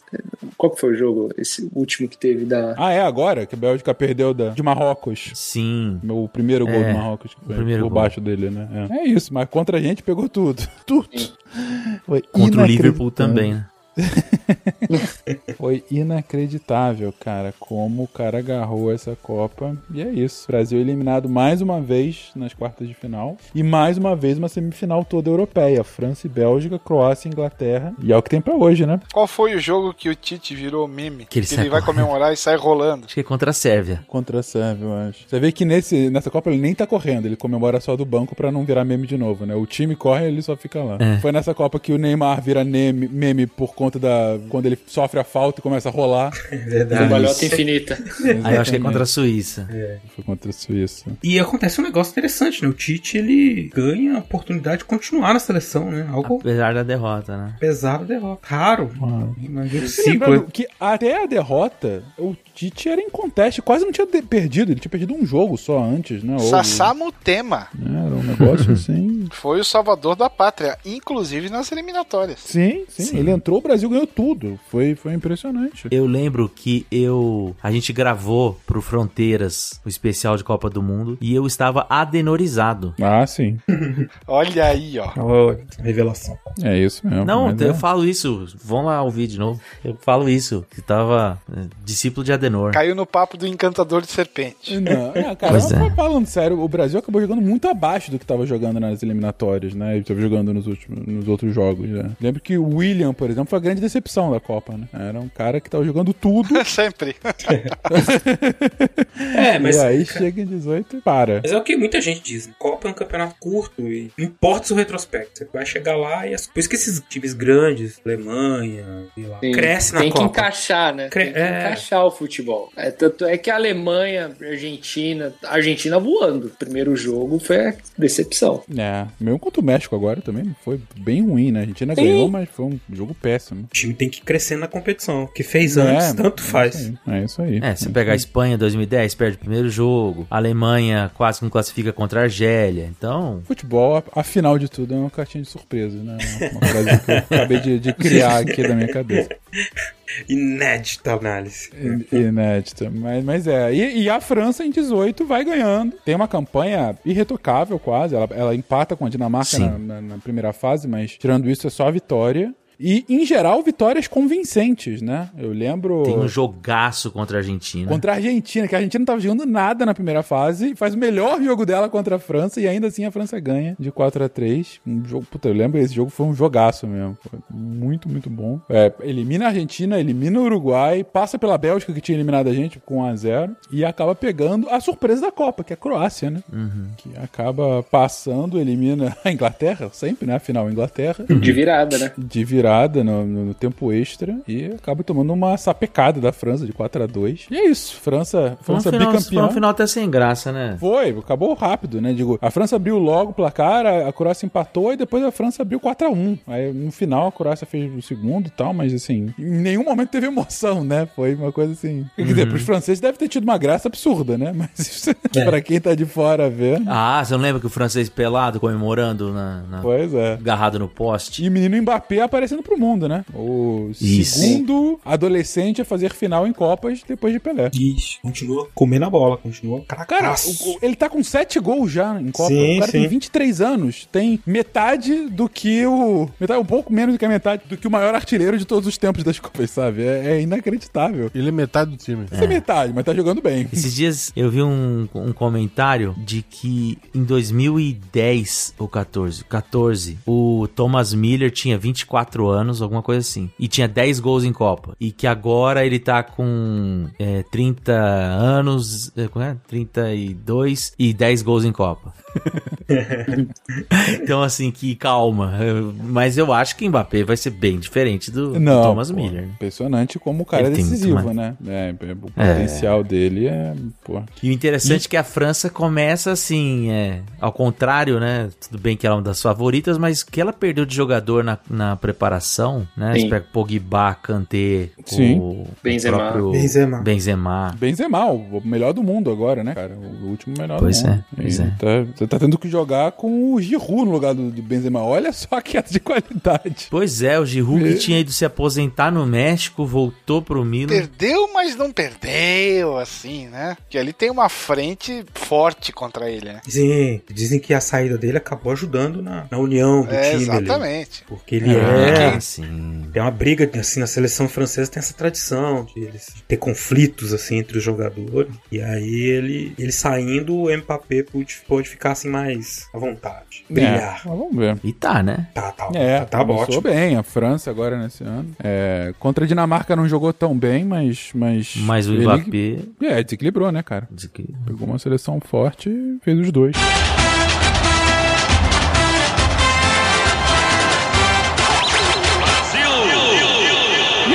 Gente? 18 finalizados, chegamos agora, 2022, Copa rolando, Qatar. Brasil campeão. Esperamos, por que não? V- Vamos torcer, né? Próximos do Alguma- Hexa. Próximo, A gente- muito próximos ao Hexa. A gente podia gravar várias falas, né? De Brasil campeão, Argentina campeã, infelizmente. A França, né? Surpreendendo. A Alemanha, né? De novo. Quem Gana, diria que Senegal faria a final, hein? Porra, ninguém dava nada para a Arábia Saudita nesse início de Copa, hein? Quem diria chegar na É. final agora? Japão, né? Um goleiro ninja. Pois é, impressionante. Menos o Canadá. Não, o Canadá já foi. É, não, o Canadá a gente não precisa gravar. Poderoso Canadá. Pode, pode ficar tranquilo. O Canadá, não. O Canadá já foi. Canadá é a próxima Copa. É verdade. A promissora geração canadense. Inglaterra, quem diria, hein? Desde Porra. 66. E a Polônia, Lewandowski. que Puta, maravilha. é, Jogando muito, é verdade. Mas alguém... Espanha, hein? Pô, começou bem com Costa Rica e realmente fez por merecer. Tá lá que vira piada, né? É, e a Alemanha, que a gente achou que não ia, hein? Pois é, não é verdade. E essa prisão dos dirigentes da FIFA anulando a Copa, né? Parece que ele recebeu uns pendrives meio suspeitos. Meu Deus, essa coisa, história dos pendrives. Puta, Deus velho.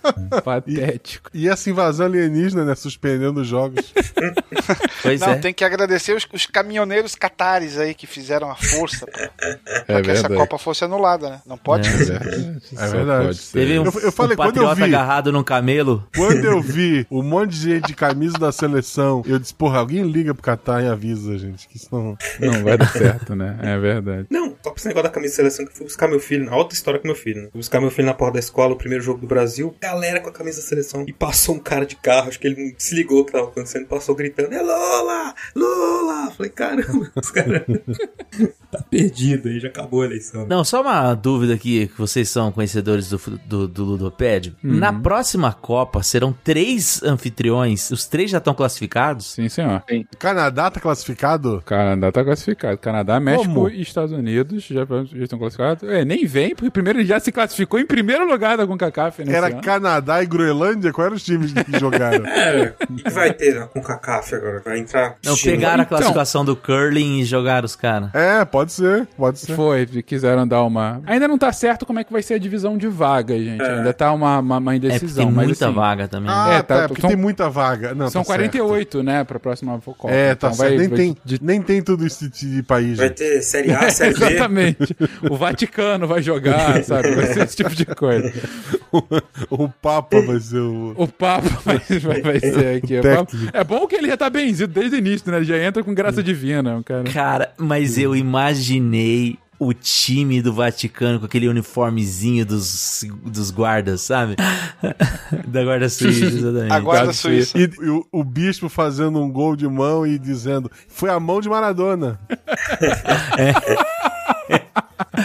Enfim, mas é, a próxima Copa vai ter 48 seleções, que é, de longe, a maior, o maior número. Lembrando que as primeiras Copas eram pra ter 16, né? A gente tá chegando agora a três vezes esse valor. E um aumento gigantesco agora, de 50% é, pra, pra próxima Copa. Três sets pela primeira vez, é, principalmente Estados Unidos, mas também sedes em, no, no México e no, no, e no Canadá. Provavelmente, não tá nem acertado como é que vai ser a configuração de times, mas provavelmente vai chegar a ter essas fases de grupos, de oito grupos de quatro, mas antes disso vai ter uma pré-fase de grupos com 16 grupos de três. E se classificam os dois primeiros de cada grupo e isso vai formar os grupos de quatro depois. Então, para um campeão, é, o campeão vai jogar nove vezes, né? Até o final do torneio. Essa que é a mudança. É, e tendo 48 times, é claro que a gente vai ter muito mais classificados de cada uma das confederações. Como eu disse, ainda não tá certo exatamente qual vai ser o número total de vagas, mas o que parece que vai ser é a UEFA, que hoje são 13, iria para 16. A Oceania, que hoje é meia, né? Porque o campeão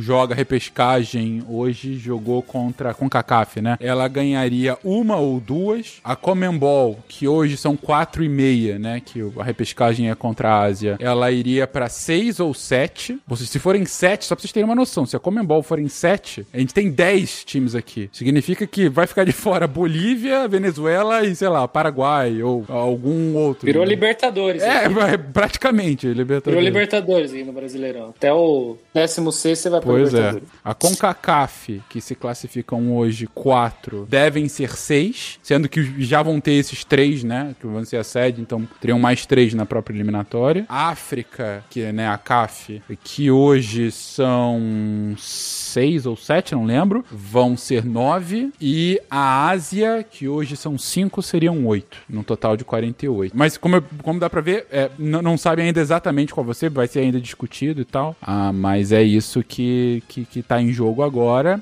O lado bom pra Oceania é que vai ser a garantia de pelo menos uma vaga, né? Não sabe ainda se vai ser uma ou duas, mas pelo menos uma sempre. Porque a Oceania é aquela que em geral fica de fora. Ah, tanto que a Austrália migrou da Oceania pra Ásia pra, pra ficar, se classificar mais fácil, né? na- nas eliminatórias. Eles remaram o continente deles. Foi, exatamente, pra ficar do lado ali do, do Japão. E, e é isso, Acho que a gente. Itália essa- volta nesse esquema, hein? Cara, assim, é, eu devo dizer que no grupo, que a gente tem aqui no grupo de patronos de esporte, eu fiz o exercício de pegar as eliminatórias atual e aplicar essa nova divisão de vagas, né? Pra saber qual- quais seriam os novos. Quais seriam as seleções, né? Que seleções entrariam que não entraram pra essa Copa. E aí eu fiz até um sorteio depois, assim, né? De como é que seria, como, respeitando, enfim, eu, eu tava sem muita coisa pra fazer. Foi durante algum jogo chato da Copa. Era um dia de neve no Canadá. Foi, foi basicamente isso. Não, o contrário. E aí, é verdade, dia de neve se trabalha aqui, na verdade. E aí, no meu, no meu sorteio, se a gente levasse em conta exatamente como foram as eliminatórias, na Ásia entrariam Emirados Árabes, Iraque e Oman. Na África entraria Oman. Arge... Oman, exatamente. Na África entraria Argélia, Nigéria, Egito e Mali. Na CONCACAF entraria Panamá e Jamaica. Na Comembol, Colômbia e Chile. Na Oceania, Nova Zelândia e a grande surpresa da Copa, Ilhas Salomão. Ah, e na UEFA entraria Ucrânia, Suécia e não é a Itália, seria a Macedônia do Norte. Macedônia do Norte. Porque a Macedônia do Norte ganhou a semifinal da repescagem contra a Itália. E aí ela acabou perdendo da- de Portugal. Então essas seriam as seleções. Então, mesmo assim, a Itália ficaria de fora dessa Copa. E sim, eu tinha pouco tempo, eu tô com pouca É, coisa pra assim, fazer nesse o- dia, gente. O que é fato é que a hora de jogar futebol é agora. Daqui a quatro anos a Europa vai precisar de jogador. Cara, eu sei que a próxima Copa vai ser um pouco absurdo do número de times, mas enfim, a gente vai se acostumar. Talvez as pessoas. Eu, eu era pequeno na época, então não sei se reclamaram quando foi de 16 para 24 ou se reclamaram quando foi de 24 para 32. 24 para 32 reclamou. É futebol, né, gente? Depende, vai pegar as aulas? É verdade, porra. As aulas não tem problema. No Brasil, de ano de Copa, é. Porque a pessoa que investe internacionalmente não é um ano pra investir no Brasil. É verdade, é verdade. Nove feriados. Oito, né? Porque afinal é sempre no domingo, mas potencial de oito jogos durante o dia de semana, né? Não, não, mas assim, se ganhou no domingo foi campeão, segundo é feriado. Até os caras fazer o percurso no carro de bombeiro, ninguém faz é nada. verdade. Até alguém der estrelinha no Planalto, eu ainda não posso voltar a trabalhar, né? É isso que eu tô esperando. É isso, gente. História de todas as Copas, três episódios de duas horas cada uma. Falamos desde as pré-Copa de 1930 até a próxima Copa de 2026. E até comentar que há é, já interessados pela Copa de 2030. A gente estava falando aqui antes da gravação que tem uma candidatura ah, para a Copa voltar para América do Sul, porque seria o centenário da Copa, né? Seria 100 anos de Copa do Mundo. E aí seria uma candidatura conjunta entre Argentina, Uruguai, Paraguai e Chile. A Copa Chupar é, é a- uma das candidatas, mas também Marrocos tá, tá com é, querendo, tá pleiteando. A Espanha e Portugal numa candidatura conjunta. A Ucrânia tá pleiteando, mas a Ucrânia eu acho um pouco improvável agora. Mas sei lá, né? Daqui a quatro anos. Daqui a oito anos, na verdade. né? É, Egito já, já pleiteou também. Então, assim, tem, ainda tá muito aberto. Tá muito aberto. É difícil é, é, encravar oito anos ainda. Mas o que importa, 2022, Qatar, esperamos que o Brasil esteja bem posicionado. Palavras finais, meus caros? Eu acho que tudo vai se resolver depois da Copa. Depois de Depois da 2022, Copa. tudo vai melhorar agora. Tudo é isso que vai tá melhorar. falando? Embaixo. É isso aí.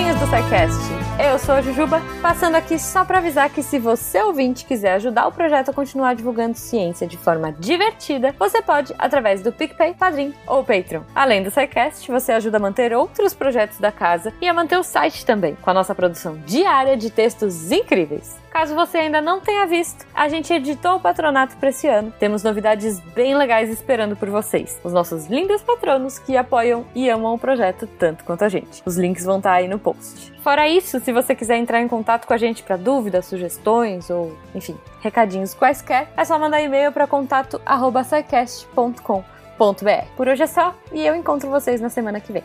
Tchau.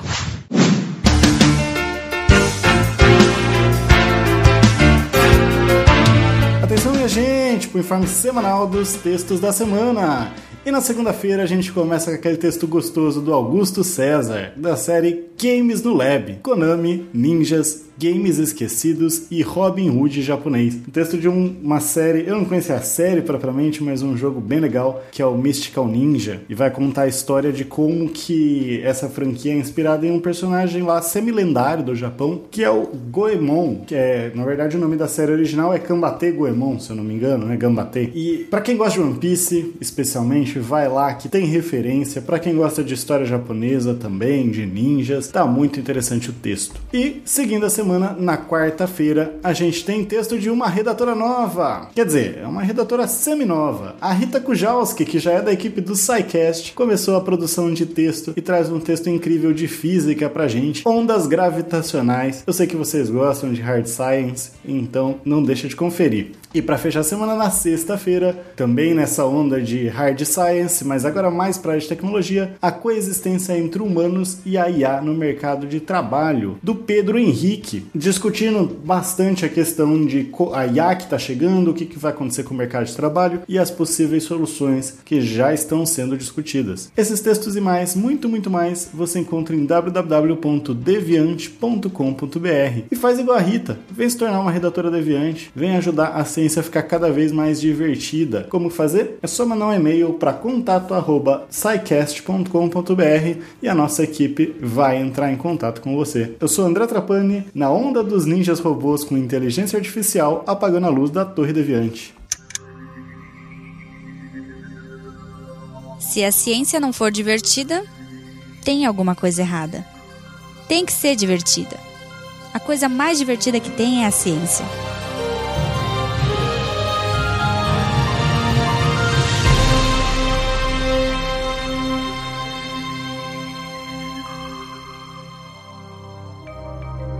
Este programa foi produzido por Mentes Deviantes. deviante.com.br Este programa foi editado por Tapcast. Edições e Produções de Podcast.